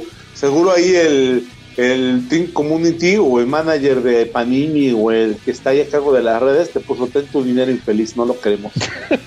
no, pues no, Charlie. Pero bueno, ya sigan, sigan comprándole hasta, a Pan- hasta ese mensaje hubieras agradecido a yo. Ándale, sí, no, no me dijeron nada, malditos. Pero bueno. Bueno, ¿al- ¿algún otro tema, Charlie? ¿O cómo ves si pasamos al tema principal? No, pasemos al tema principal y de nuevo vamos a sacar otro pastel porque Mm. estamos festejando un cumpleaños muy importante, ¿no? No es Sí. el del Calaca. Sí, aparte. Y, y tampoco es el de un número inventado de Marvel Comics. Oye, sí, ¿qué onda con eso de que el Marvel Age 1000, o sea, otro número 1000 inventado? Pero Charlie dice que sí.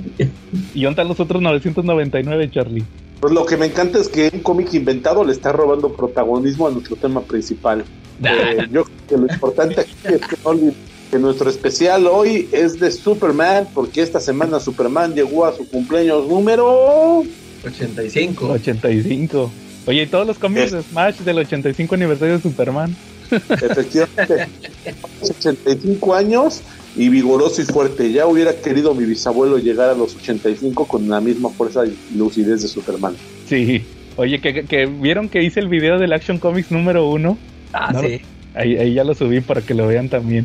Oye, fíjate que les comentaba de esto la semana pasada porque iban a pasar las películas de Superman y ¿qué creen? Nomás pasaron la, la, la original, La de Christopher Reeve. la de Christopher Reeve, que las iban Oye. a pasar Oye, no, pero sí, yo, yo sí me topé la de Man of Steel. hoy. Este, no, es que yo vi que las anunciaron para un martes o miércoles. Ah, yo según dijeron el 22, pero a lo mejor fue el, mer- el mero día del, del Sí, aniversario. fíjate, yo, yo sí estuve viendo muchos, este, varios días y decían, no, es que sí, no me acuerdo si el martes o el miércoles, y yo sí me la topé la del Man of Steel y eh, anunciaron, eh, anunciaron la primera de Superman, Man of Steel y Batman contra Superman.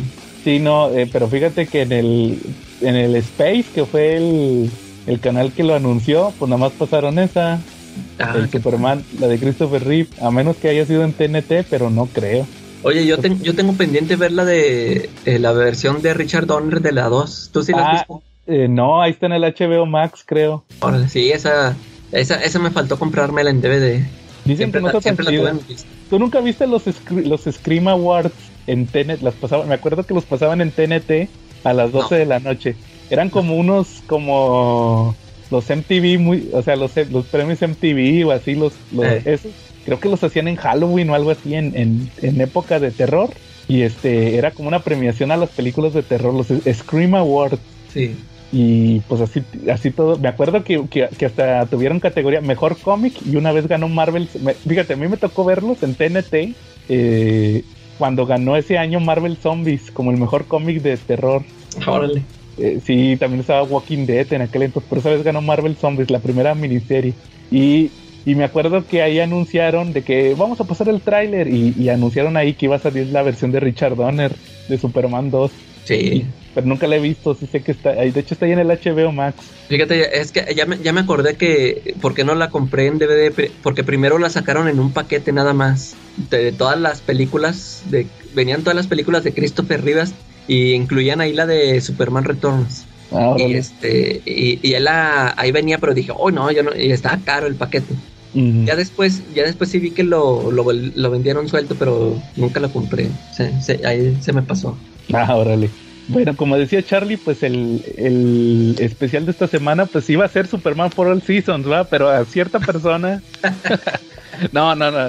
Pi- pidió puro Spider-Man y nada de Superman. Sí, pidió círculo completo. y Avengers. No, No. Entonces, este, pues decidimos cambiarlo para más adelante, ya cuando Charlie consigue el Superman for All Seasons. Y aparte tampoco vino Quetzal y él era el que quería comentarlo. Ya ven, Ah, salió barato. ah, Sí, ah, bueno, por eso ya no, di que dijo, no, no van a hablar de Superman por el pues no voy. No voy. Bueno, entonces, pues si mejor lo cambiamos a mejores historias de Superman. Por lo mismo de que, pues, hacer unas recomendaciones. ¿Cómo ven? Muy ¿Quién, bien. quién- quién quiere empezar? Les voy a traer en este momento un dat- datos curiosos de Superman. Les voy a traer las portadas de los video del videojuego de Superman, del primer videojuego que salió de Atari. Fíjate que yo tuve por ahí mi Atari 2600 y en 1986 descubrí el videojuego de Superman. Estaba, miren nomás qué gráficos tan bonitos, ¿eh?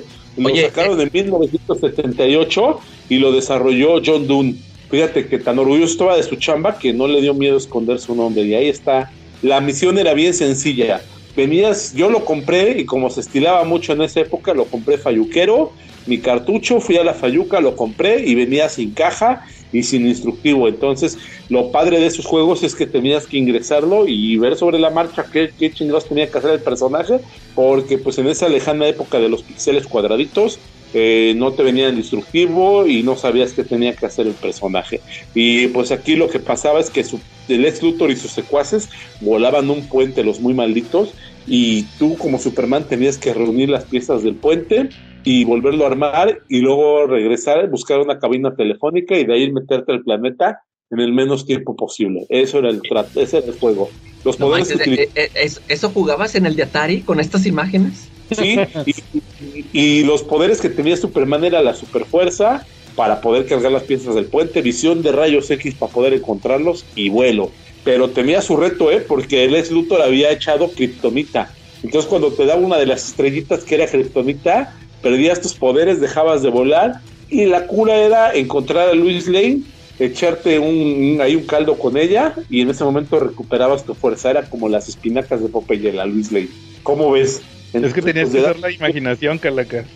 Sí, oye, fí- fíjate que a mí no me tocó jugar muchos de Atari, o sea, yo no me recuerdo haber jugado el de la, el de ping pong, el clásico ping pong, Sí. algunas de navecitas y, o de, de esos sencillos de que me acuerdo mucho de, este, ese lo jugué en, eh, eh, era de un, era como un ladrón que se, este, tiraba bombas y, y yo las tenía que detener, o sea, de cuenta, era una pantalla, el de la- las clásicas que nomás es una pantalla, el ladrón estaba encima de la pantalla y se, se aventaba bombas y yo no me acuerdo con qué las tenía que detener, no tenía que dejar que cayeran al piso. Pero sí, o sea, de Atari casi no me acuerdo haber jugado. No, yo sí tuve, yo sí jugué muchos. Tenía el Miss Pac-Man, el Ah, ándale, el Pac-Man. uno que se llamaba, uno que se llamaba Missile Command, que era como el Space Invaders, algo así. Sí. Había otro que el, el clásico juego que trae muchos juegos. Había uno que se llamaba Tank, que hace cuenta que se lo ponías y traía un chorro de juegos que era de avioncitos, de tanquecitos. El tanquecitos era como el como el punk, eh, eh, rebotaban los, los disparos y así, o sea, también me acuerdo que tuve uno de béisbol en el Atari. Sí, sí tuve varios. De hecho, todavía tengo los cartuchos del Miss Pac-Man y ese de Missile Command, que las portadas estaban bien chidas.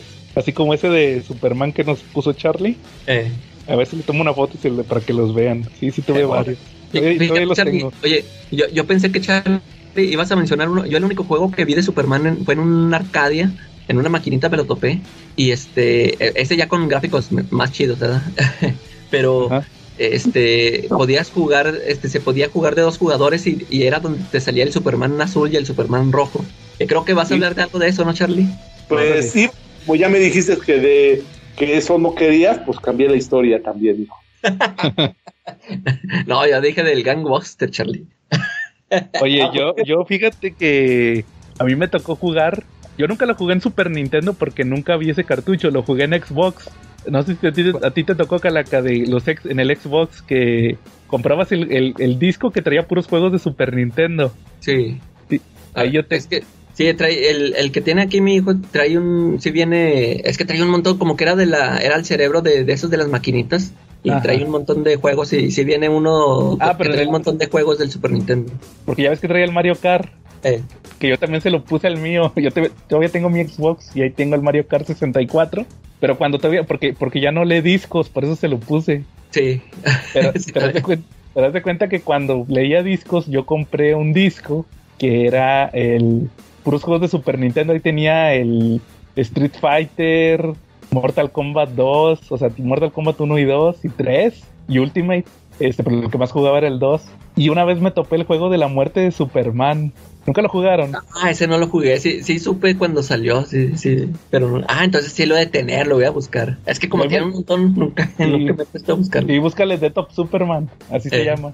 Y es, está bueno. fíjate, yo lo leí, es como, es, es como el de, como el de las, tú nunca jugaste los de las tortugas ninja, que es de ir avanzando y Sí, madreando de las- pandilleros. Es un beat, Sí, se llama beat beat, ¿no? que es matar a todos, ¿no? Sí, exacto. Y haz de cuenta que te topabas a Doomsday varias veces. Pero, pero yo Ah. nunca lo ter- e- esa vez que lo, te digo, lo jugué muy poquito. Porque luego se me descompuso, te digo, el, del- del disco del Xbox. Eh, Oye, Pero, y hasta pero los luego- pandilleros que se podían aventar un trompo con Superman sin pedos, los pandilleros ándale, normales, Sí. malos. Y este, y luego ¿No? resulta, Charlie, que busqué en YouTube el video del gameplay. O sea, un vato que se lo acabara. eh, Y, y no nada más era la muerte de Superman, era todo. También, también los salían Supermanes. los Supermanes y todo. Órale. Y yo, órale, no manches. Este, creo que al final era contra Cyborg Superman. No, no te lo sé decir muy bien porque no me acuerdo. Eh, Pero sí hubo chi- juegos chidos de, de eso en aquel entonces. Superman y el reino de los Supermanes. Exacto. Va, Charlie. Entonces, e- esos son tus datos, va, de Superman. Pues sí, ese es mi primer dato, mi primer dato de Superman. Órale. Fíjate que yo, yo sí leí unos cómics. No sé si quieras comentarlo, Charlie, que tú también lo leíste muchas veces. Le- el, ver. primero, el primero que traigo es el de Lágrimas de Titano. Ah, sí, del changuito gigante, ¿no? Sí, que es la versión post-crisis de Titano, porque es un personaje viejo.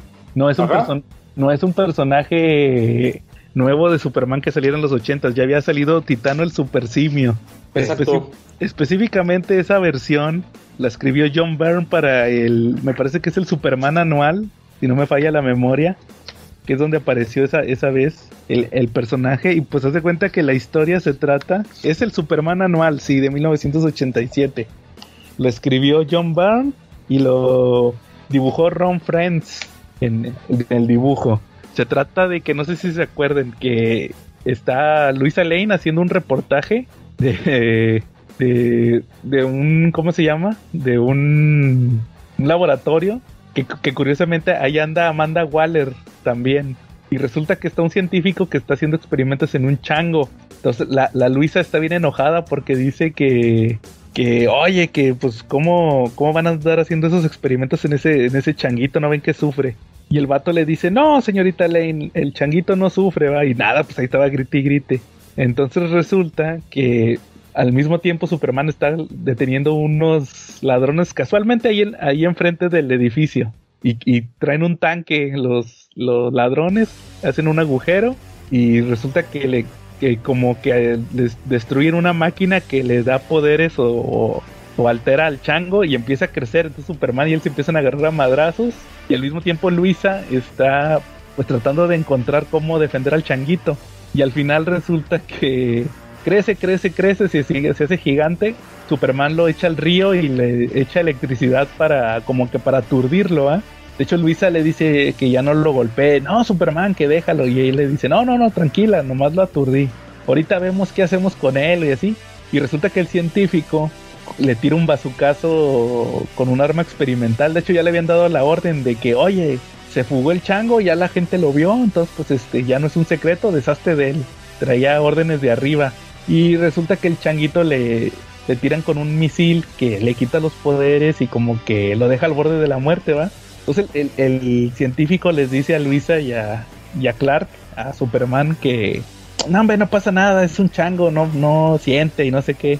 Y el Superman pues no lo puede golpear. El Clark lo quería golpear porque de hecho hasta se ve como aprieta los puños de impotencia. Y nada, que resulta que Lois es la que le suelta un madrazo al científico y lo tumba. y el changuito se muere en los brazos de... Eso sí me hace bien gacho, se muere en los brazos de, de Lois. Ella fue su única como... Como que su único pues la única persona que le tuvo piedad al changuito. Entonces ahí se muere bien triste. Y todo el número, eh, estás viendo que, que Lois, estás viendo un artículo que está escribiendo Lois. Desde el principio estás viendo cómo lo está escribiendo. Y al final resulta que dice, eh, cuenta la historia del changuito y al final dice que Superman se tuvo que enfrentar a una bestia, una bestia que tiene siglos siendo la más letal. Y esta bestia se llama el hombre resulta, resulta que, pues estaba hablando de lo que le hicieron al changuito, va, no de en sí de, Titano. Titano no tenía nada de la culpa. Está, muy sentimental ese número, fíjate, en ese sentido. Fíjate que este ya, ya este, ya tiene rato que tengo ganas de leerme esa el Superman de John Byrne. Porque ya ves que, y yo te digo que cuando volví a releer el Man of Steel, este, ya casi no me gustó, que lo sentí así muy de que, ah, bueno, ya, o sea, ya no se me hizo así tan chido como la primera vez que lo leí. Bueno, pues es que cuando la primera vez que lo leí era un chavillo. Y este, pero sí es, eh, sí quiero leer la, ya la, la serie regular, porque de hecho casi todos los, mm, eh, los números funcionan como one shots, ¿no? O sea, como que si te cuenta una historia así completa en cada número, o sea, no, como que no se la lleva, no es como ahorita de que arco de cinco números, de seis números. O sea, como que están más, las historias sí estaban más completas, ¿no? Por cada número. Sí, son más autoconclusivas o de dos números. Y, y sí, este, me los quiero aventar esos, esos números de la, de la, de, John Byrne. Sí, están muy buenos. Que de hecho ahorita que dijiste eso de que si son autoconclusivos, aquí en el, en este anual te dejan, te, te, te dejan muy claro que este científico que está experimentando con el changuito creó en, números anteriores. Eh, de, hecho, esa historia viene en el tomo en el que yo tengo donde... La, historia que, voy a referenciar viene donde viene lo del Superman actor porno. ¿Te acuerdas que lo platiqué la otra vez? Hay, un número de Superman, creo que es el 7, que sale un personaje que se llama Rampage. Eh, sí. Es, es, es, no sé si te acuerdas en la película de Suicide Squad, la de James Gunn, al principio que sale, que salen todos los el Suicide Squad, los que se mueren en la playa. Sí. Que sale una como extraterrestre, así como anaranjada, una que sale como Ella es Rampage. Ah, y, resulta que, ahí sale en ese número de Superman, se pelea con Superman. Y también había sido una muchacha que habían experimentado con ella. Y luego ya te dejan bien claro que fue el mismo cuate. De hecho, lo referencia un chorro de veces. De hecho, al final del número, cuando Superman detiene a Titano, le dice el científico, ah, Superman, este, mira lo que causaste, causaste un rampage, o sea, le dice en inglés, ¿va? Y el Superman se enoja y le dice, doctor, creo que usted debería de elegir mejor las palabras que está utilizando. O sea, le dice de que no me menciones a Rampage, porque yo sé que tú fuiste la que lo creó. o sea, es el, juego, es el juego de palabras en inglés. Que también tengo la versión en español en un tomo de Superman y Lois, de la serie de los noventas, la de Dean ah, Kane. Sí. Ah, sí, que son puras de, de John Byrne, ¿no? Bueno, viene también la de Han Henshaw cuando... ¿Te acuerdas que Han Henshaw se... La historia, la historia origen. Sí, la de los cuatro fantásticos, ¿va? Ahí viene. Es, ese es Dan Jurgens. Y este y ahí viene también la de las lágrimas de Titano y esa sí no me acuerdo cómo cómo lo traducen, pero ese creo que creo que lo tradujo J.G. Holguín, no estoy muy seguro. pero no, no, viene el, no viene el crédito ahí en el en, en el libro de Superman y Lois, pero probablemente sí. ¿Cómo ven esa historia? Está, está chida. Está bien, sí, oye, y ahorita sí que, ahorita que estábamos mencionando lo de las historias autoconclusivas, me acordé que, este, eh, cuando escuché tu, tu programa especial de Joe Solo, este, cuando estabas hablando de, de cómo, eh, este, empezar a leer cómics, Ajá. este, fíjate que sí te quería comentar que sí es cierto, eh, ahorita eh, la- las personas que van a empezar a leer ahorita cómics, este, yo, yo no sé, no sé si decir si la tienen más fácil o más difícil, porque de que la, la tienen más fácil por el hecho de que eh, ya tienen las herramientas del internet, de que todo lo que quieras leerte lo, o sea, lo vas a conseguir, ¿verdad? O sea, antes, antes nosotros teníamos la problemática de que, uy, pero quiero leer este número, pero está bien caro, o no se consigue aquí, o sea, tiene, o sea, antes cuando que no, no los importaban, o no sé, o sea, y ahorita ya puedes leerte cualquier número, ¿verdad? O sea, antes cuando nos íbamos a imaginar poder leer un Batman número uno, un X-Men número uno, y, y ahorita ya lo puedes hacer, ¿no? Ah, Aunque ahorita ya también han sacado los facsímiles De hecho, Pero la semana sí pasada, perdón, la semana pasada salió el facsímil del X-Men número uno. del X-Men, ah, sí, sí, Sí. cierto. Y, y sí, este, los chavos, este, lo- pues los que van a empezar apenas a leer ahorita cómics, tienen esa ventaja, pero también tienen la desventaja de, por ejemplo, este, de que, que no quieran, este, este, lanzarse en digital, sino que digan, no, es que yo quiero empezar a leer en físico, ¿no? O sea, comprarme un cómic, ¿cuál me compro primero? También la bronca de ellos es de que ahorita las historias actuales tienen esa bronca, ¿no? De que ah, es bien raro encontrarte un, una historia autoconclusiva, o sea, es como, como lo mencioné ahorita de que ya casi todas las historias se manejan por arcos, o sea, tienes que aventarte seis, ocho números para leer una historia completa.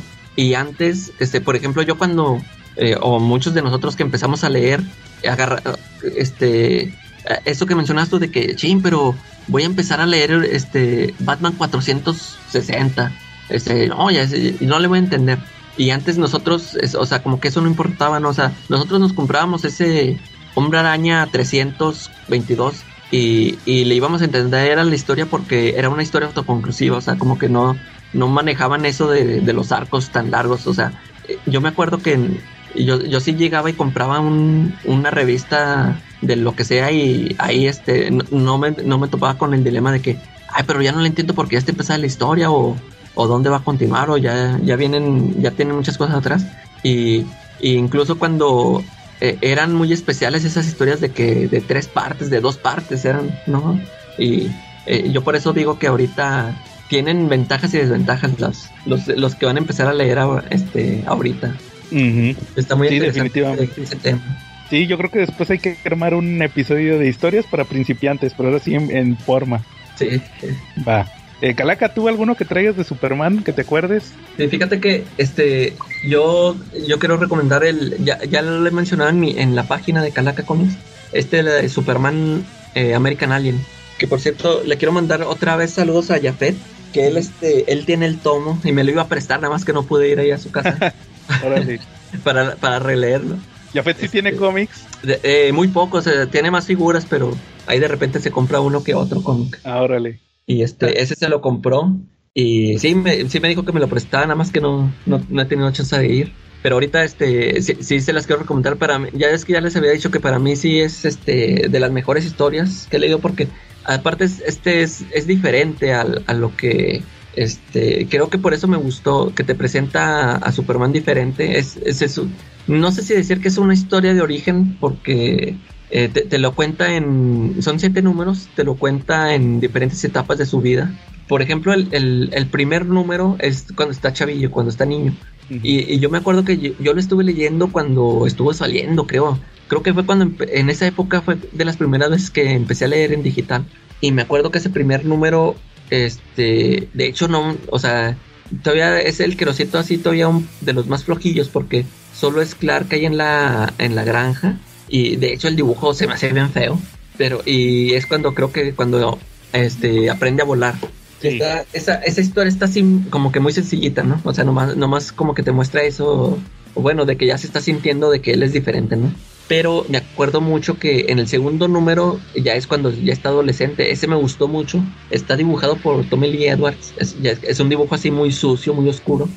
Y, y de hecho, este, esa, la historia es así, este, como, como que por eso agarró al dibujante este, porque te, te muestra un Clark adolescente Y, es lo que me gustó que el, este autor, el ¿quién era Max Landis? Este, como que nos lo presenta de diferentes formas como no lo habíamos visto. O sea, aquí es un Clark adolescente que se junta a pistear con sus amigos en, en las esquinas. O sea, eso, eso me dio risa verlo y, que llega la policía y que, ¿qué están haciendo muchachos? Y, no, no, no, nada.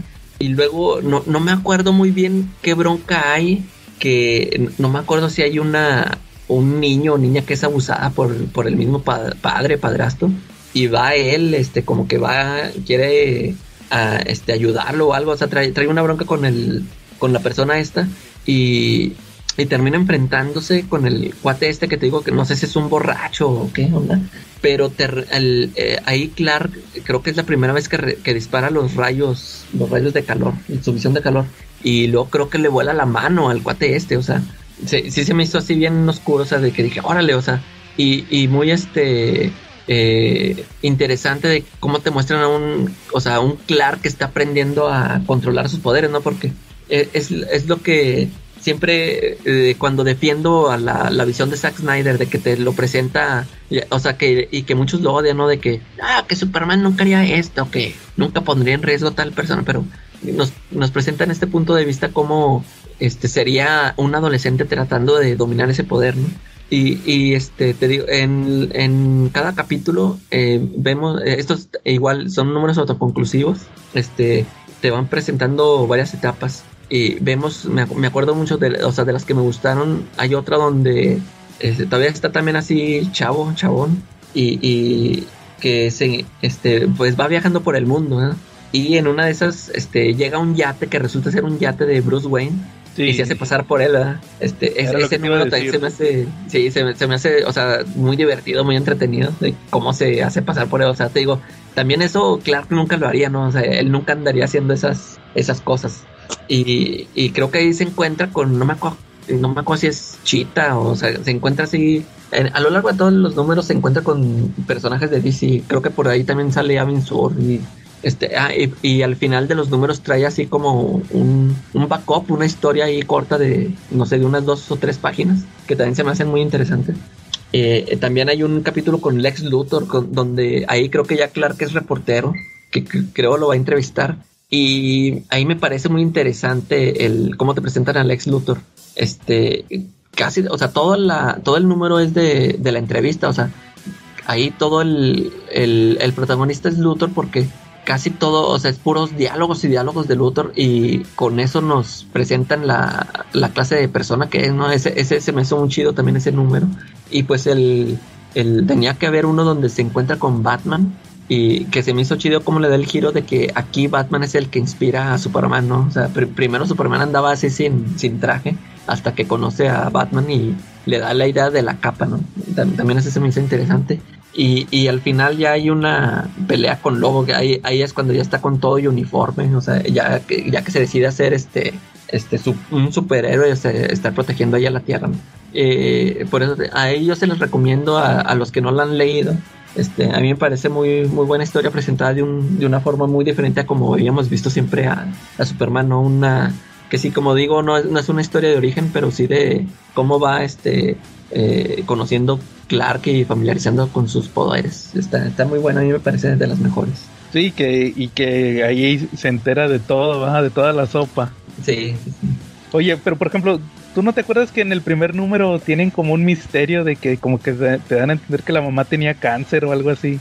Ya, fíjate, si te digo del primer número, ya casi no me acuerdo, que te digo que casi es de los que se me hacían así más de que, ay, por, porque el, dibujo se me hacía así bien difícil de soportar.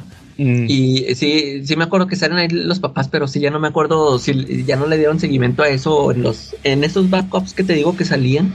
También ahí metía información, no sé si ya después lo, lo terminó ahí eso, esa bronquilla. Sí, nunca lleva, nunca llevó a nada eso, yo sí me acuerdo. Algo, así, pero como quiera era un cómic muy interesante, ¿va? Que luego ya ves lo que le pasó al, pues ahí que también tú lo explicas. Sí, tuvo, tuvo broncas, ya no. Lo cancelaron. sí, ya no pudo seguirle porque como que yo sentí, yo dije, no, se me da que a este sí le van a dar más chamba y no, ya no, ya nunca sacó nada. Que por ahí te digo que me, que me encontré unos números, otros números que escribió, pero como que salieron, ya, ya ves que DC hubo un tiempo en que sacaba muchas historias exclusivas para digital, ¿no? Que, que a veces que ni imprimían. creo que al, al, al, último sí los terminaban imprimiendo. No sé si esta también salió. Era una serie que se llamaba Adventures of Superman. También varios autores, no, no sé cuántos números duró la serie. Este, pasaron por ahí varios autores y ese Max Landis escribió una historia de, fueron dos números donde Superman se encuentra con Joker, ese también se me hace muy bueno. Haz de cuenta que es, viene siendo del mismo universo del American Alien porque el Superman que vemos aquí, o sea, lo que le dice el Joker, eso nunca se lo diría el, el Clark que conocemos. E, este es el, su personaje, haz de cuenta que le dio seguimiento a, a, su, a su versión. También está bueno así. Órale, ese sí ya me llamó la atención, a ver si lo busco. Sí, nada más que no me acuerdo qué números son. Te digo, se llama así Adventures of Superman. Es una serie digital. Sí. Bueno, dos números de él. No, lo voy, a, lo voy a revisar por el autor, a ver si me sale. Va. Charlie, otro que te acuerdes de Superman. Inolvidables de Superman. Empezó en Action Comics 674 en 1992. Fíjate que empezaron con Bobo y Platillo una saga cambiándole el título al cómic de Superman, porque ahí en lugar de decir Superman decía Supergirl in Action Comics. Resulta que esta historia va, ¿qué pasa cuando juntas a Matrix? Matrix es el es es una es un ser creado por protomateria, creado por protomateria por un Lex Luthor de otro mundo, no de otra de otro universo, ¿sale? De un universo donde unos kryptonianos arrasaron con toda la población y que Superman tuvo que detener este pues siendo juez, jurado y ejecutor. Eh, resulta que, que, ella fue la sobreviviente de, ese, de esa tierra y adoptó la personalidad de Supergirl. Bueno, durante un tiempo adoptó la de Superman, se enfrentó con Superman, pero después descubrió que ese no era su lugar y se fue al espacio.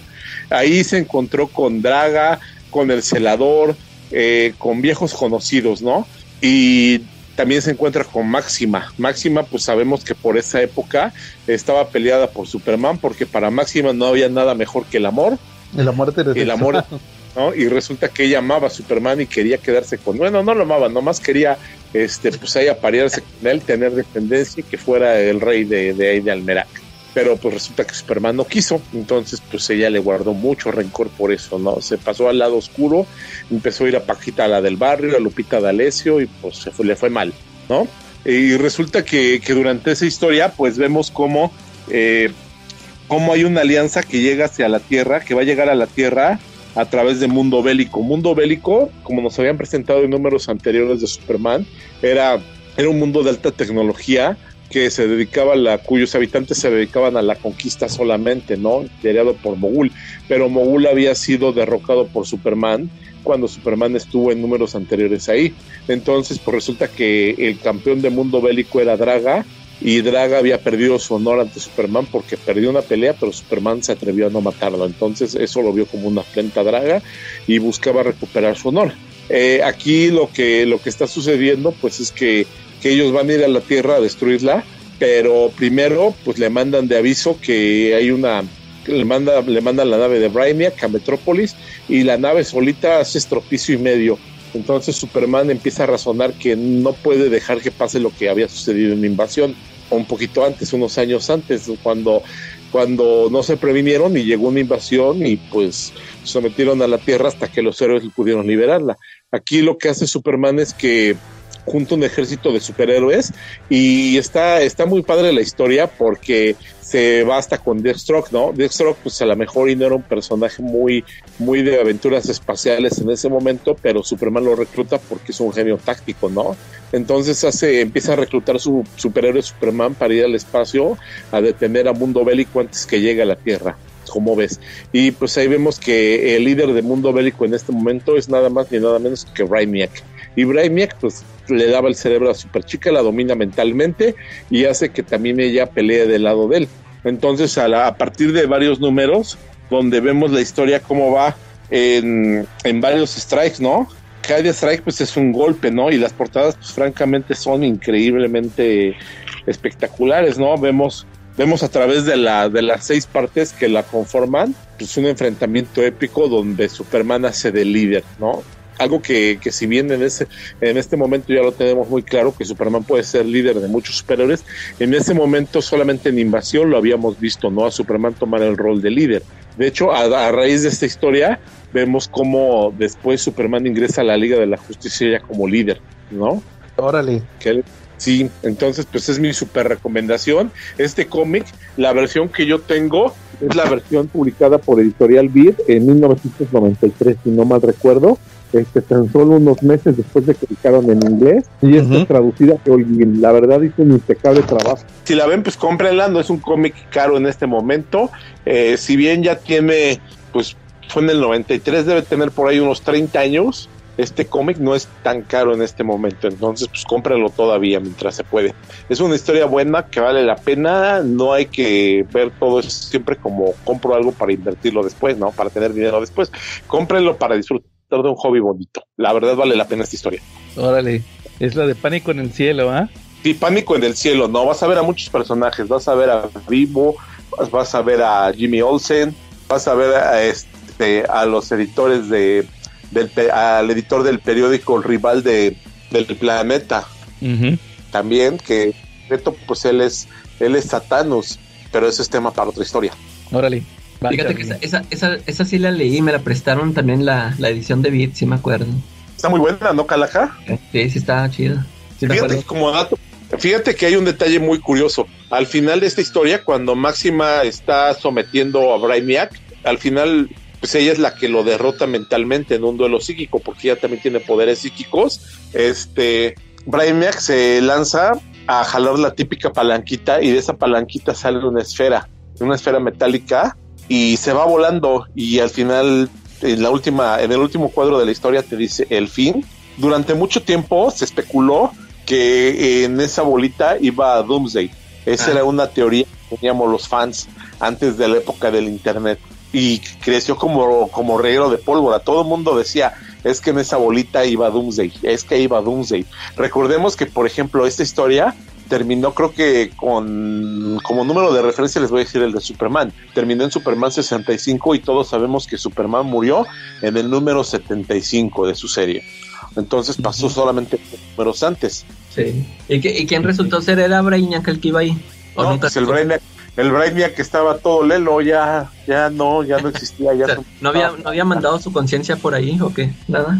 ¿O ya nunca dijeron nada de eso? Pues todos pensábamos que era, que era Doomsday, pero ya despuésito cuando vimos que no era, pues ahí lo dejamos. Yo creo que será historia para el otro día que se los investigue y se los diga en el siguiente podcast que iba en esa esferita. Ah, órale, hay que checarlo. Va, Charlie.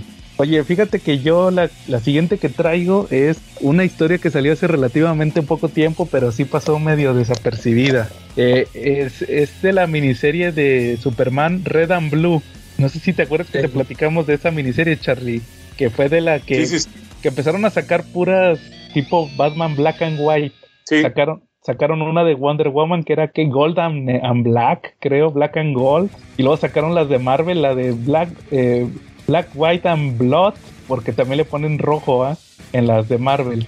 Pues se les ocurrió sacar una de Superman, pero la de Superman es Red and Blue, porque las hacen en, azul y negro, digo, perdón, en azul y blanco, y le ponen rojo pues para la capa, ¿va? O sea, nomás pueden usar esos colores. Y ahí se aventaron una historia que la hizo eh, Tom King con Paolo Rivera. ¿Te acuerdas de Paolo Rivera? ¿Se acuerdan? El que hizo Daredevil. Sí. Paolo Rivera en los primeros números de Mark Waid ellos se avientan una historia de Superman, Charlie, que pues tú sabes, Charlie, que parte de lo más importante de Superman son sus personajes de apoyo. Aquí es una, una mesera que trabaja en... Es, es un, el típico restaurante, eh, el, típico dinner ahí en Estados Unidos, es el que está en Smallville. Y resulta que es esta, toda la vida de esta mesera. Ella empieza a trabajar ahí en el restaurante el, día que, bueno, el día que empiezo a trabajar, ahí están Marta y Jonathan con el bebé Clark. Y luego, siempre, ahí lo curioso es que la historia es así, es así, está en blanco y negro. Pero cuando sale Superman o sale algo de Clark que tenga que ver con Superman, ahí sí lo dibujan con azul y rojo. Entonces tú empiezas a ver la vida de esta, de esta, es una historia cortita, pero empiezas a ver la, vida de esta mesera como primero te digo, empezó el día que, estaban ahí Marta y, Jonathan con Clark, bebé. Luego ves cómo le lleva unas malteadas a, Jonathan y a Clark el día que le dijo que, le, enseñó el cohete, que le dijo su origen y que le dice, hijo, tienes que seguir tu destino, tú estás hecho para grandes cosas. Y, luego ves que ahí está la mesera el día que Clark dejó a Lana, que, la, que ya le dijo que se iba a, ir a viajar por el mundo Y luego ves otra historia. Ahí está la mesera, el día, un día que regresó Clark de, de Metrópolis para estar con sus papás. Y ahí le dice que Clark, este, qué bueno es verte. ¿Qué dice, qué dice la gran ciudad? Y ahí ves una escena de super, dice, ah, pues todo está bien. Y ves una, un cuadrito de Superman peleando en Metrópolis con un monstruo. Luego ves también que la mesera está ahí el día que me parece que es el día que, que esta, que Luisa, esa página me da mucha risa, porque es el día que Luisa va a conocer a, los papás de Clark y la ves toda nerviosa, me, da mucha risa porque pues a la personalidad de Luisa Lane no la ves tú nerviosa. Y está, es que me van a odiar, y es que me van a odiar, y le y dice, no, no Luisa, pero no te van a odiar, dice, soy Luisa Lane, dice, tengo dos Pulitzers, y sé que me van a odiar, y, y ella está bien nerviosa porque piensa que los papás de, de Clark no la van a querer, y, luego, después de eso sigue el día, eh, el día que se murió, porque como que se combinan las continuidades. Y luego está la mesera el día que se murió Jonathan Kent. Y de hecho le dice un diálogo ahí a Clark que le dice, ay Clark, lamento mucho lo de tu papá. Él venía cada semana a pedir el especial del día sin cebolla. Y dice, y créeme que él te quería mucho, este, siempre se la pasaba, Clark está haciendo esto, Clark está haciendo otro. Y luego le dice, te, te juro que hasta parecería que se refería a ti como si tú salvaras al mundo todos los días. Y luego ya le dice, este, ¿vas a querer algo, Clark? Y le dice, sí, tráeme el especial, tráeme un café y el especial del día. Y le dice la mesera, ¿sin cebolla? Sí, sin cebolla. O sea que ahí como que se volvió el papá, ¿va? Y, luego otra página, la página que sigue es la mesera, el día que llevan a, John, que dice, ay, mira, aquí está el pequeño John. Y le dice, este, yo conozco a tu papá desde que era más pequeño que tú. ¿Y cómo era? Y dice, pues como cualquier niño, dice, como cualquier niño. este, y luego ya la última página es que está Clark solo y está la mesera ya bien viejita y le dice, me voy a, dice, siéntate aquí conmigo y dice, le platica, Clark, yo soy de, como que le explica a la mesera, dice, ¿cómo ha pasado el tiempo? Dice, yo era joven, con muchos sueños. Dice, hay dos tipos de personas, las personas que tienen la vida en blanco y negro y las personas que tienen la vida a colores. Y le dice, ¿cómo es Clark? ¿Cómo es tener la vida a colores? Y, y luego el Clark le agarra la mano a la, a, la, viejita y le dice que, mira, tú has estado aquí y créeme que el que, el que tú estés aquí con, le dice creo que con tus hojas azules y con tus mejillas rojas, siempre me han hecho eh, sentir en casa, o sea, como que le da a entender que ella es parte de, Smallville, o sea, que la mesera es parte de Smallville y para Clark Smallville es su casa. Y por esa, y esa viñeta específica donde le dice eso, la, mesera se vuelve a color, o sea, ya la ves en, en, rojo y azul. Y así se acaba, así se acaba ese cómic de, de Superman, de esa historia de, de, este, de Tom King. Esa historia se llama, déjenme les digo, el especial se llama de Tom King y Paolo Rivera en el Superman Red and Blue número 6, que no fue tan llamativo. ¿Te acuerdas que, nominaron al el de Daniel Warren Johnson? Ese fue el que llamó más la atención. Sí, sí, que también está sentimental. Esa persona no la agarré porque no, no me gustó tanto. Pero sí está recomendable ahí por si les llama la atención. ¿Tú sí, ¿tú sí compraste todos los números? Sí, sí los tengo los seis. Los compré en el aniversario, creo que el año pasado. Sí, sí me acuerdo. sí, vienen varias historias chidas, Fíjate que el detallito que no me gustó del, de ese cómic es que son de lomito. No, o sea, porque tienen lomito, los seis números eran más caros, creo que eran como de 8 dólares, creo, o 10. Son de 6 dólares, tienen un lomito, pero porque son como cinco historias por número. Sí. Y te acuerdas que usualmente, por ejemplo, las de Black, Black White and Blood, las de Marvel, son tres historias. Ah, es cierto. Y este son cinco, entonces como que de repente sí hay unas que... Yo creo que es como en todo, hay unos que se ponen a escribir babosadas que no saben ni qué onda, ¿no? y se ponen a hacer sus continuidades fumadas de Superman y todo eso. Pues como que hay unas mejores que otras, o sea, creo que sí le exageraron un poquito con... Como, como que pudieron haber filtrado, pienso yo. Pudieron haber filtrado ahí un filtrito más, más, un poquito más eh, exigente para las que pusieron. Pero pues hay unas muy chidas. yo creo que fue mi favorita de todas. Va. Eh, Calaca, otra que te acuerdes. Mira, voy a, voy a recomendar una que esta me gusta a mí. No sé si, si los que no la han leído, este, después me mientan la madre. Sí, sí, la, la leen. Pero es esta de Superman for Tomorrow. Es de Brian Azarello y Jim Lee. Nunca la he leído. fíjate, eh, ándale, muchos, hay mucha gente que no la ha leído o a muchos no les gustó. Y a, mí sí me gusta, este, pues a ver qué les parece cuando la lean, este. Eh, esta, bueno, ya ves que esta historia viene de, salió después de Hush, como que, como vieron que, pues todo, ya es que tuvo muy, mucho éxito esa historia de Hush con Jim Lee, y pues le di, como que le dijeron, ah, no, pues ahora vente tú nada con, de Superman. Y, y, yo me acuerdo que cuando salió, pues yo, yo me la imaginé que iba a estar este, pues igual de espectacular que Hush. Y no, este está bien diferente porque, pues, el, por el escritor, ¿no? Porque ya ves que acá te presenta todos los villanos, salen todos los villanos y, o sea, mucha acción y todo. Y aquí es una historia así muy, este, hasta se puede decir como lenta casi. Ya ves que este escritor eh, es que él, él no, él, no escribe superhéroes, él escribe otro tipo de historias. Y pero, y el mismo Jim Lee fue el que lo escogió, él, fue el que le dijo que quiero, o sea, voy a hacer una historia de Superman de un año así como fue la de Hush. Y lo eligió a él, no, no sé por qué, o sea, o, precisamente por eso quería hacer algo diferente. Porque sí, fíjate, la, historia, haz de cuenta que se trata de que hubo un evento, este, desconocido para Superman. Haz de cuenta que en, un momento que Superman andaba en el espacio, este, eh, ayudando a alguien, creo que estaba ayudando a Kyle Rainer o algo así. Pasa algo en la Tierra, eh, él no se da cuenta. Ya, hasta que regresa a la Tierra, se encuentra con que, te digo, hubo, hubo un evento desconocido que hizo que desapareciera muchas, muchas personas de la Tierra, incluyendo a Lois Lane, que es lo que lo hace que se agüite más, ¿no? Y este, la, historia empieza un año después de, eso. Haz de cuenta que aquí ya pasó un año que de la desaparición de estas personas y no, se han explicado todavía qué fue lo que pasó, a dónde se fueron o qué rollo. Y ya pues ya como fue un año, este Superman ya, ya dio al, a Lois por muerta. De hecho ya anda así, haz de cuenta que el, el primer, de hecho el primer número, este, eh, se, está bien raro. Yo pienso que cuando salió eh, este, alejó a muchos lectores, o sea, porque te digo, yo, yo siento que hubo, así como yo, hubo muchos lectores que esperaban otro Hush, así como yo, ¿no? O sea, una historia así bien dinámica, así. Y, ese primer número, haz de cuenta que se trata de, todo el número es de que Superman va a ver a un padre a, la iglesia. Y, no, y nomás están platicando todo el número así.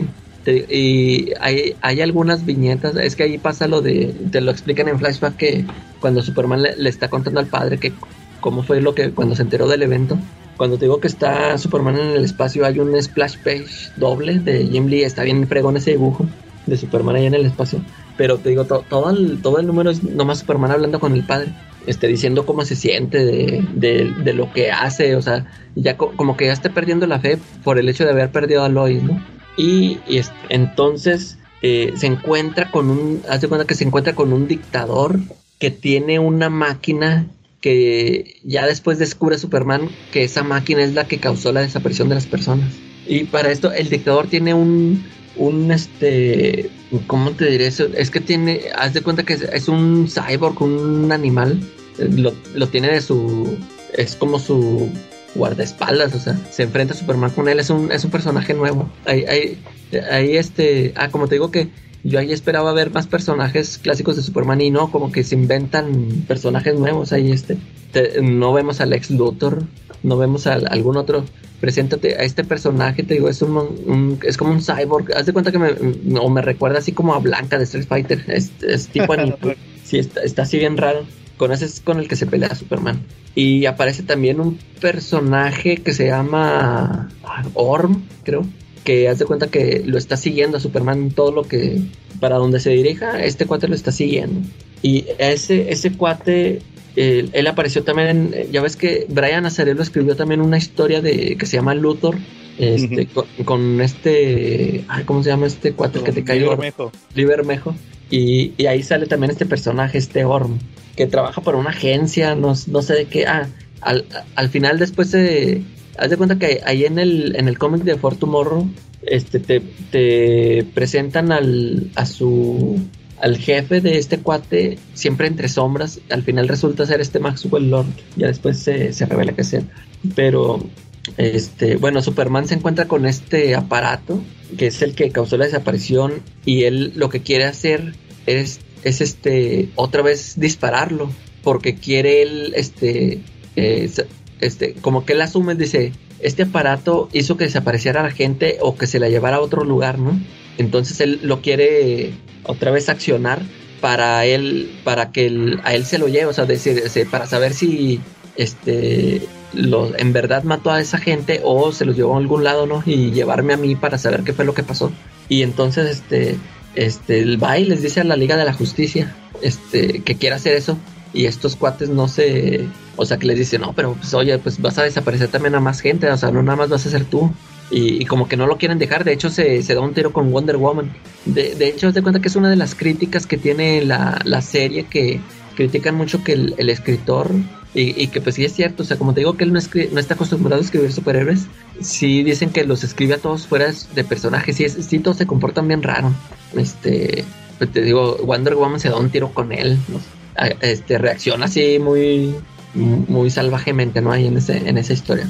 Y total que el, el Superman sí lo, sí lo hace y se va, haz de cuenta que se va al, a donde los transportó. Haz de cuenta que sí, total que sí transportó a, la, toda esa gente que desapareció, que está viviendo en otro lado. Y ahí Superman ya se encuentra por fin con Lois.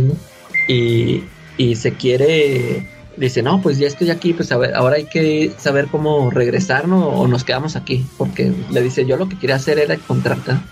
Y pues total, resulta ser que a donde se fueron es un es un lugar donde está ahí, ya, es que ya no me acuerdo si, si resulta ser la, este, ¿cómo se llama esta? las, donde, está, donde llevan a, a Sod, ¿cómo se la zona fantasma? La zona fantasma. Ándale, sí, sí, no me acuerdo si está ahí o viene siendo otro lugar, pero total que ahí se encuentra con Sod.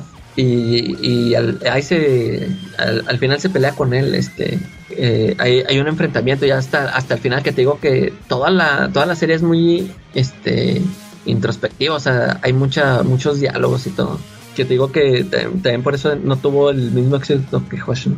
Pero a mí, a mí se me hizo muy interesante, una historia así muy, muy diferente a las que tenemos de, de Superman. Que de hecho ahí, este, en la, en la pelea, creo que es en la pelea con Wonder Woman, se destruye la fortaleza de la soledad. Y al final termina siendo una nueva. No sé si alguna vez la vieron, creo que sí la usaron varias veces, que es como una pirámide no me acuerdo en, qué lugar la hace, también en un lugar así muy alejado. Ah, Ahí, no me acuerdo. Sí, este, yo, yo pensé que nomás la habían hecho para esa serie, pero yo me acuerdo que ya después en otros números de Superman vi que seguía usando esa, e, esa pirámide como su fortaleza. Ya después volvieron igual a la de los del hielo, ¿no?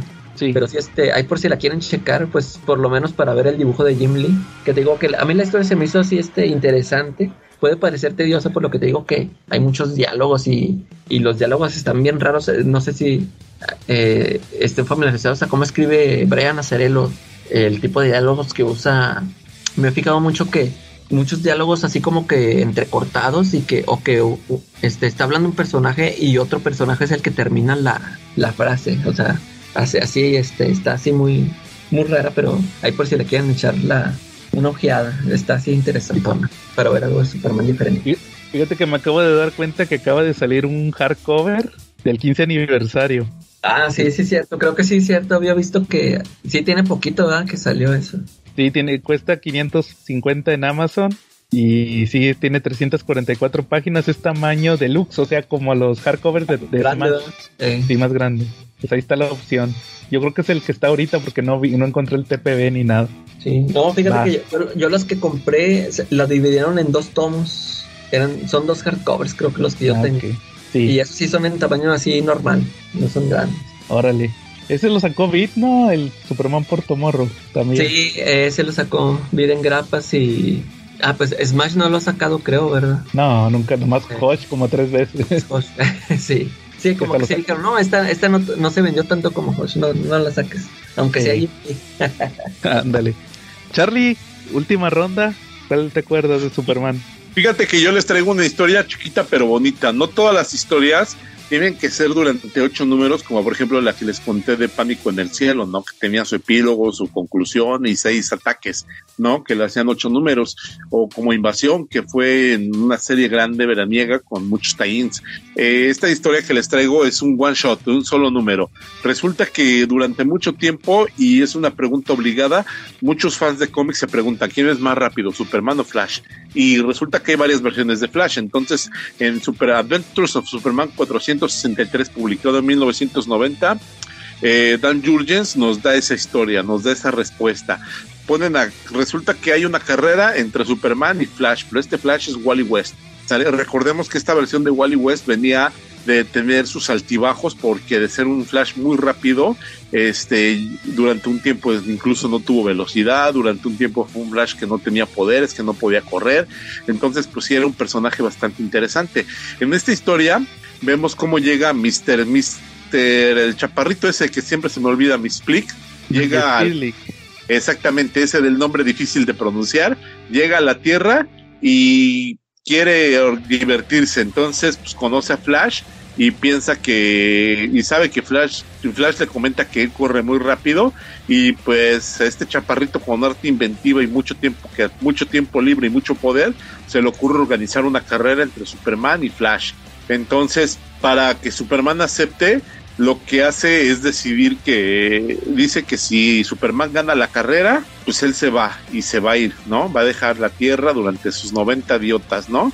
Eh, pero resulta que Superman le dice, no, pues si yo voy a ganar, pues que le haces al tiro, lo cual pues calienta un poquito Flash y se pone recaliente, imagínate, le están diciendo que es tortuga, ¿no? Dice, no, que yo te voy a ganar, Superman. Entonces se hace la apuesta, ¿no? Y vemos la interacción de los personajes de DC, la Liga de la Justicia, los personajes de apoyo de Flash, los personajes de apoyo de Superman, como los personajes de apoyo de Flash le dicen a la gente que, que apoyen a este Flash, necesita comer y beber para tener energía, para tener sus poderes. Los poderes le cuestan comida. Entonces le dicen, pues tienen que hacer como corredores de maratón, tienen que poner hamburguesas malteadas durante el camino para que él pueda ir comiendo y pueda tener velocidad. Entonces pues, se lanzan en una carrera a través del mundo, ¿no? Eh, en esa carrera pasan por el monte Rushmore, tienen que correr a través del océano, eh, pero, pero el chaparrito, que cuyo nombre no puedo pronunciar, eh, resulta que también tiende a bien hacerles trampas, ¿no? Para parecerse, este, para molestarlos como un ser gigante de piedras, como un ser de diamante, este, ellos lo tienen que derrotar y también se da su tiempo para, para, para encontrarse con Lex Luthor, el chaparrito, porque Lex Luthor anda buscando kriptonita, entonces el chaparrín le da una muestra de kriptonita que es roja. Y Lex Luthor le dice, hasta para eso eres tonto, porque la kriptonita es verde, me la diste de otro color, sonso. Y pues ahí Lex Luthor la avienta sin saber que esa kriptonita es muy efectiva, como lo veremos después en otra historia que les platicaré, que es la crisis de la criptonita carmesí. Y pues al final vemos cómo termina ganando Superman. Órale, en esta gana Superman. Sí, déjame ver, vamos a ver la, imagen de nuevo que les envié, porque les dice, lo que sí, gana Flash en esta, en esta gana Flash, ¿y qué crees? Resulta que, que el chaparro, como se había juntado con Lex Luthor, había aprendido a mentir, entonces, pues cuando le dijo a Superman, si Superman gana, este, yo me voy, en realidad le estaba mintiendo, él estaba apostando a que ganara Flash para irse el chaparrín. Y resulta que gana, sí, ¿cómo ves? Y se queda como el ser más veloz en esta época, Flash. Dato curioso, ahorita que estábamos hablando de cómics que valen la pena, ¿este cuánto crees que cuesta en Amazon y en eBay? ¿Cuánto, Charlie? Si le sobran entre 30 y 50 dólares, se pueden hacer de una copia de este cómic. órale. ¿Esa de cuándo es? ¿Del 90? del 90. Este a mí se me haría mucho mejor cómic, la verdad, que este Spider-Boy. Ah, sí, fácil. ¿No? Oye, Charlie, yo te traigo un dato curioso de Mr. Millespitlik, el que no puedes decir su nombre. A ver. Eh, ahorita que hablabas de J.G. Holguín y que yo hablaba del y que yo hablaba del cómic de, de Titano, que te acuerdas que te, que, te, que te dije que venía en un tomo de Superman y Lois. Sí, claro. Eh, en ese mismo tomo de Superman y Lois viene la primera aparición post-crisis de ese personaje, que es un número de John Byrne. John Byrne? Sí. Sí, llega todo galanzón, no llega con apariencia de chaparrito, sino llega galanzón y bien vestido, ¿no? Sí, y en ese, curiosamente, no sé si ese lo tradujo J.G. Holguín, pero ahí viene, ahí viene, ahí viene cómo se pronuncia. ¿Quieres, ¿Quieres saber cómo se pronuncia? A ver. Aquí te explica que se pronuncia, ahí te va. Es Mix Yes Pitl y sí. Mis Jespitelik, Mis Jespitelik, así se, así se pronuncia, Mr. Mijespitelik, así se pronuncia. Hay ahorita en el video, así deletreándolo, ¿no? Para que podamos aprender todos a deletrearlo, ¿va? O te mando una... ahora, ahora dilo al revés para que se vaya. Oye, o te mando la foto mejor para que veas porque ahí viene separado en sílabas. Ok. Pues ahí para que ya sepas, Charlie, para que no le tengas miedo al éxito. ok. bueno, para mí es una historia de Superman divertida, interesante, este, a lo mejor y no es no es como que la historia que revolucionó a Superman, pero es muy divertida, es muy buena, muy bien llevada y a muy buen precio. Esta yo sí me la compraba. Órale, sí, Superman contra Flash 2, porque es contra Wally West. Oye, fíjate que yo la Va, Charlie. Oye, fíjate que yo la última que traigo es una, pues que fue como novela gráfica que salió, ¿no? Como es más como novela gráfica. La de, no sé si tú te acuerdas, Charlie, la biografía no autorizada del ex Luthor. Por supuesto, la sacaron Editorial Vid de 1989, si no mal recuerdo, y también traducida por J.G. Holguín. La portada está Alex Luthor como en pintura al óleo, más o menos, ¿no? Muy, muy severo. Que de hecho lo escribió James Hotnall, que no sé qué más ha escrito, y lo dibujó Eduardo Barreto. Ajá. Que, que Calaca, Calaca, no sé si te acuerdas que Eduardo Barreto hizo el, el Gotham by Gaslight, la secuela, el Master of the Future. Ah, sí, del futuro. Eh. Él hizo la segunda. Esa, esa historia, fíjense que a mí me gustó mucho hace poco que la leí. Que te acuerdas, Calaca, que la conseguimos en los tomos de Presidente Luthor, ahí la incluí. Eh.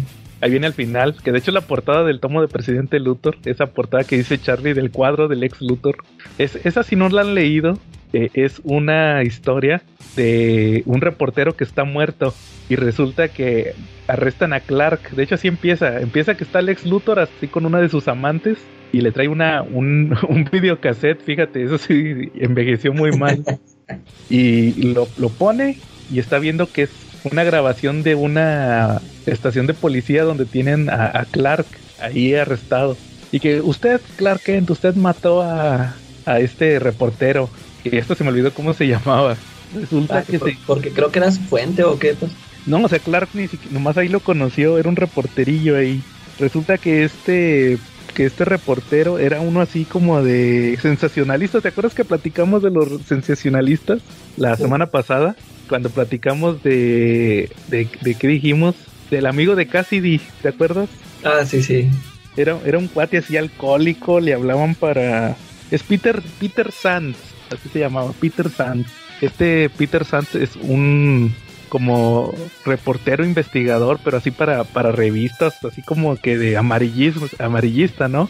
Total que el vato tiene un chorro de deudas, debe pensión alimenticia y todo eso, y es alcohólico, ahí tiene todo su cochinero.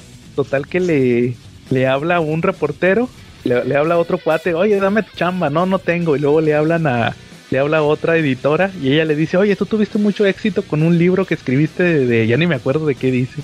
Oye, ¿en qué estás trabajando ahorita? Y el vato se da cuenta que, que, en el periódico está en la portada del Lex Luthor y dice, ay, estoy haciendo una biografía no autorizada del Lex Luthor. Ah, muy bien, te voy a depositar tres mil dólares para para gastos y para que me des un adelanto. Y pues el vato, pues dice, ya la hice, va, pero necesito ponerme a chambear. Entonces el, cuate va a la biblioteca a buscar una biografía que había escrito Lex Luthor y luego empieza como que a darse cuenta que hay muchos huecos y se pone a investigar de esos huecos. Eh, eh, fíjate, Calaca, me, me recordó mucho al Ciudadano Kane. Y por si no, también esa película todavía, fíjate, tiene ese detalle de que está investigando, como, como también, o, para los que no vieron el Ciudadano Kane, como el oso bobo del señor Burns. es lo mismo, ¿eh? Total que se pone a investigar ahí, luego sigue, sigue investigando y luego encuentra una, una que fue maestra del ex. Se da cuenta que él se volvió rico cuando se murieron sus papás en un accidente y que cobró el seguro. Luego va a buscar al, al vato de los seguros, al que le vendió la póliza, y ve unas irregularidades así que medio raras. Y luego va a buscar a un amante que tuvo Lex Ah, y luego tiene su informante, que es un drogadicto, un vagabundo que había trabajado, que había estado en el ejército y luego trabajó en una.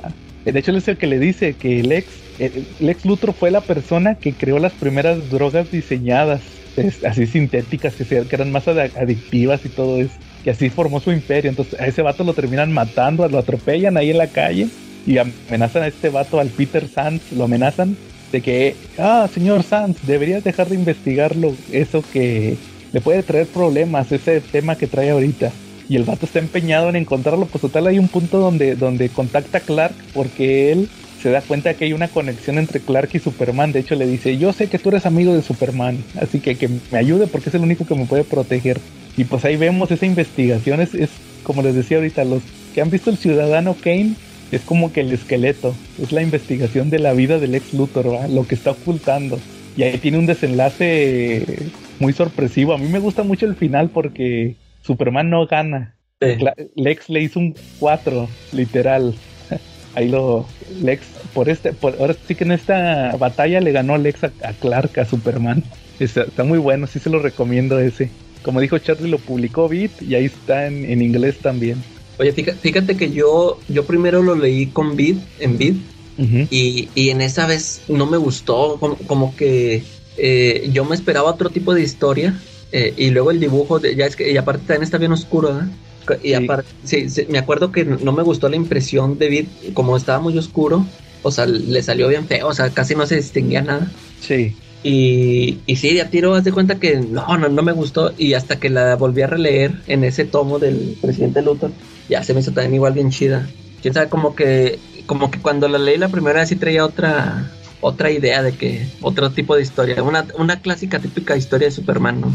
Y ya este, ahorita ya se me hace muy chida. Sí, buenísima. Calaca, la última de esta ocasión.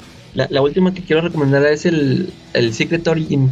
Que ah, buenísimo. sí, que a mí, para, para mí ya es que ahorita que mencioné que ya el de John Byrne ya lo sentí así como que ya casi no me gustó y cuando leí este, o sea, me gustó mucho esa actualización que le dio Geoff Jones, que hizo, él, él lo que hizo fue juntar todos los ya ves que John Byrne dejó varias cosas fuera, ¿verdad? De su, de la historia de Superman. Él quitó lo de Superboy y lo de la Legión. Sí. Y, y Geoff Jones, este, agarra cosas que hizo Byrne y, y, metió esas que había sacado, ¿no? O sea, sí quiso juntarlas todas. Y, y en la historia, ah, para mí se me hace que quedó bien chida, o sea, eso que ya no volví a sentir cuando releí el Man of Steel de John Byrne, eh, haz de cuenta que a mí sí me emocionó mucho cuando lo leí con Byrne, con, digo, con Geoff Jones. Y, luego que Gary Frank que dibuja a, Superman como Christopher Reeve, también se me hizo, se me hizo muy chido. Y, y, vemos todo, ¿no? Vemos lo, lo, de Smallville, su etapa en Smallville, que incluso ahí mete a Lex Luthor, así como en la serie, ¿no? De que, que se conoció que se conocieron Clark y Lex desde que estaban chavos ahí en Smallville. Eh, y, y, luego y vemos esto, en su encuentro con la Legión de Superhéroes. también se me hace muy chido ese número. El, ya cuando llega a Metrópolis, que, que incluso este... Eh, así como, como digo eso de que lo dibuja como Christopher Reeve, eh, cuando llega al planeta, todo ese, todas esas secuencias me, me, hicieron recordar la, la película, ¿no? Como que, como que tiene ese tono. Eh, te, muestran a Clark así, que te lo muestran así como que grandote y así tímido, o, que, la riega y todos esos, eh, todas esas cosas que le ponían en la película, aquí, se, aquí lo vemos. Y, funciona bien, creo, creo que hasta igual rescata a Lois de una caída también.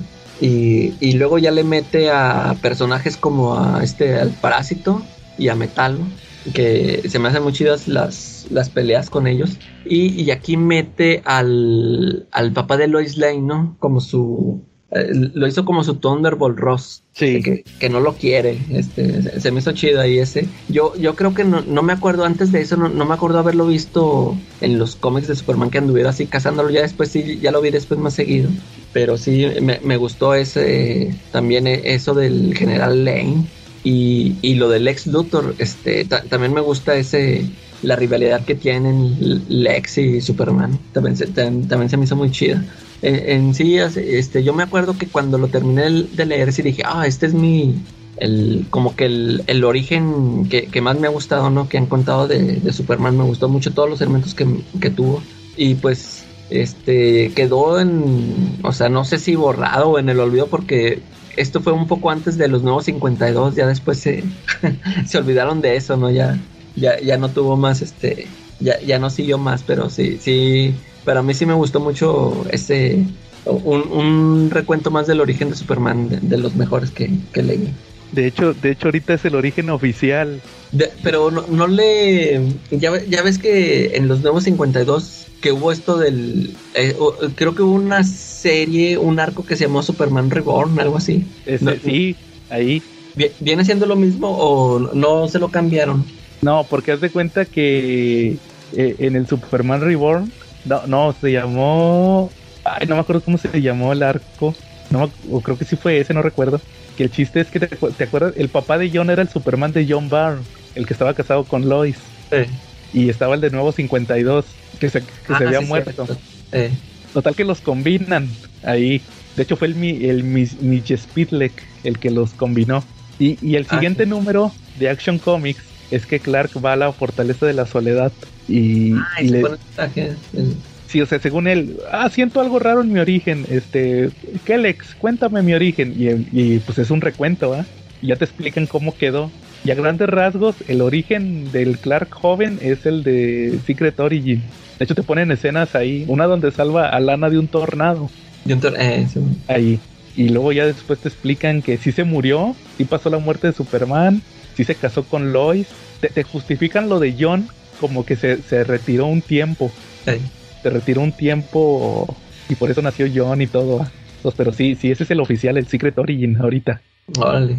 Sí, sí, se, se mezcló ahí todo el tema. Entonces, ese sí es el, el, el, el, origen oficial en este momento de Superman, el Secret Origin de Jeff Jones y Gary Frank. Sí, porque fíjate, sí, ese de Reborn no, no lo leí. Es que sí me acuerdo que te digo, ya cuando salió los nuevos 52 y que empezó con esto de Morrison, yo dije, uh, no, pues ya borraron todo lo de, así como, como creíamos, ¿no? De que ya se había borrado todo y, le iban a seguir con este con esta continuidad. Y pues de hecho el, Superman este se muere, ¿verdad? En, en los en, en, los últimos números de los esos de los nuevos 52. Sí, antes de que, regresara el, el, Clark ese de, de la otra sí, Sí, el otro que era el de John Byrne, el de la continuidad anterior. Sí, así se murió. Va, entonces, como ven? Ahí está nuestro especial de el aniversario 85 de Superman con buenas opciones para leer. Y para que las chequen, o, que, o para que se las... Ah, iba a decir para que se las pidan a Smash, pero ya no, ya no. para que se las pidan al, próximo que los voy a publicar. Ándale, sí. Hay que esperar primero el anuncio. Eh. ¿Cómo, ¿Cómo, ves, Charlie? Muy bien. Bueno, entonces, ¿cómo ven si acabamos por esta semana? Va, va. Vale, va. Va muy bien, entonces ahí pues ahí estén al pendiente de la próxima semana a ver qué temas salen a tómbola. Regresa a la tómbola. Sí, pues sí. bueno, y si no es nada más, estuvimos Joe L. Charlie, otro él. Y la calaca Sod. Y nos vemos la próxima semana.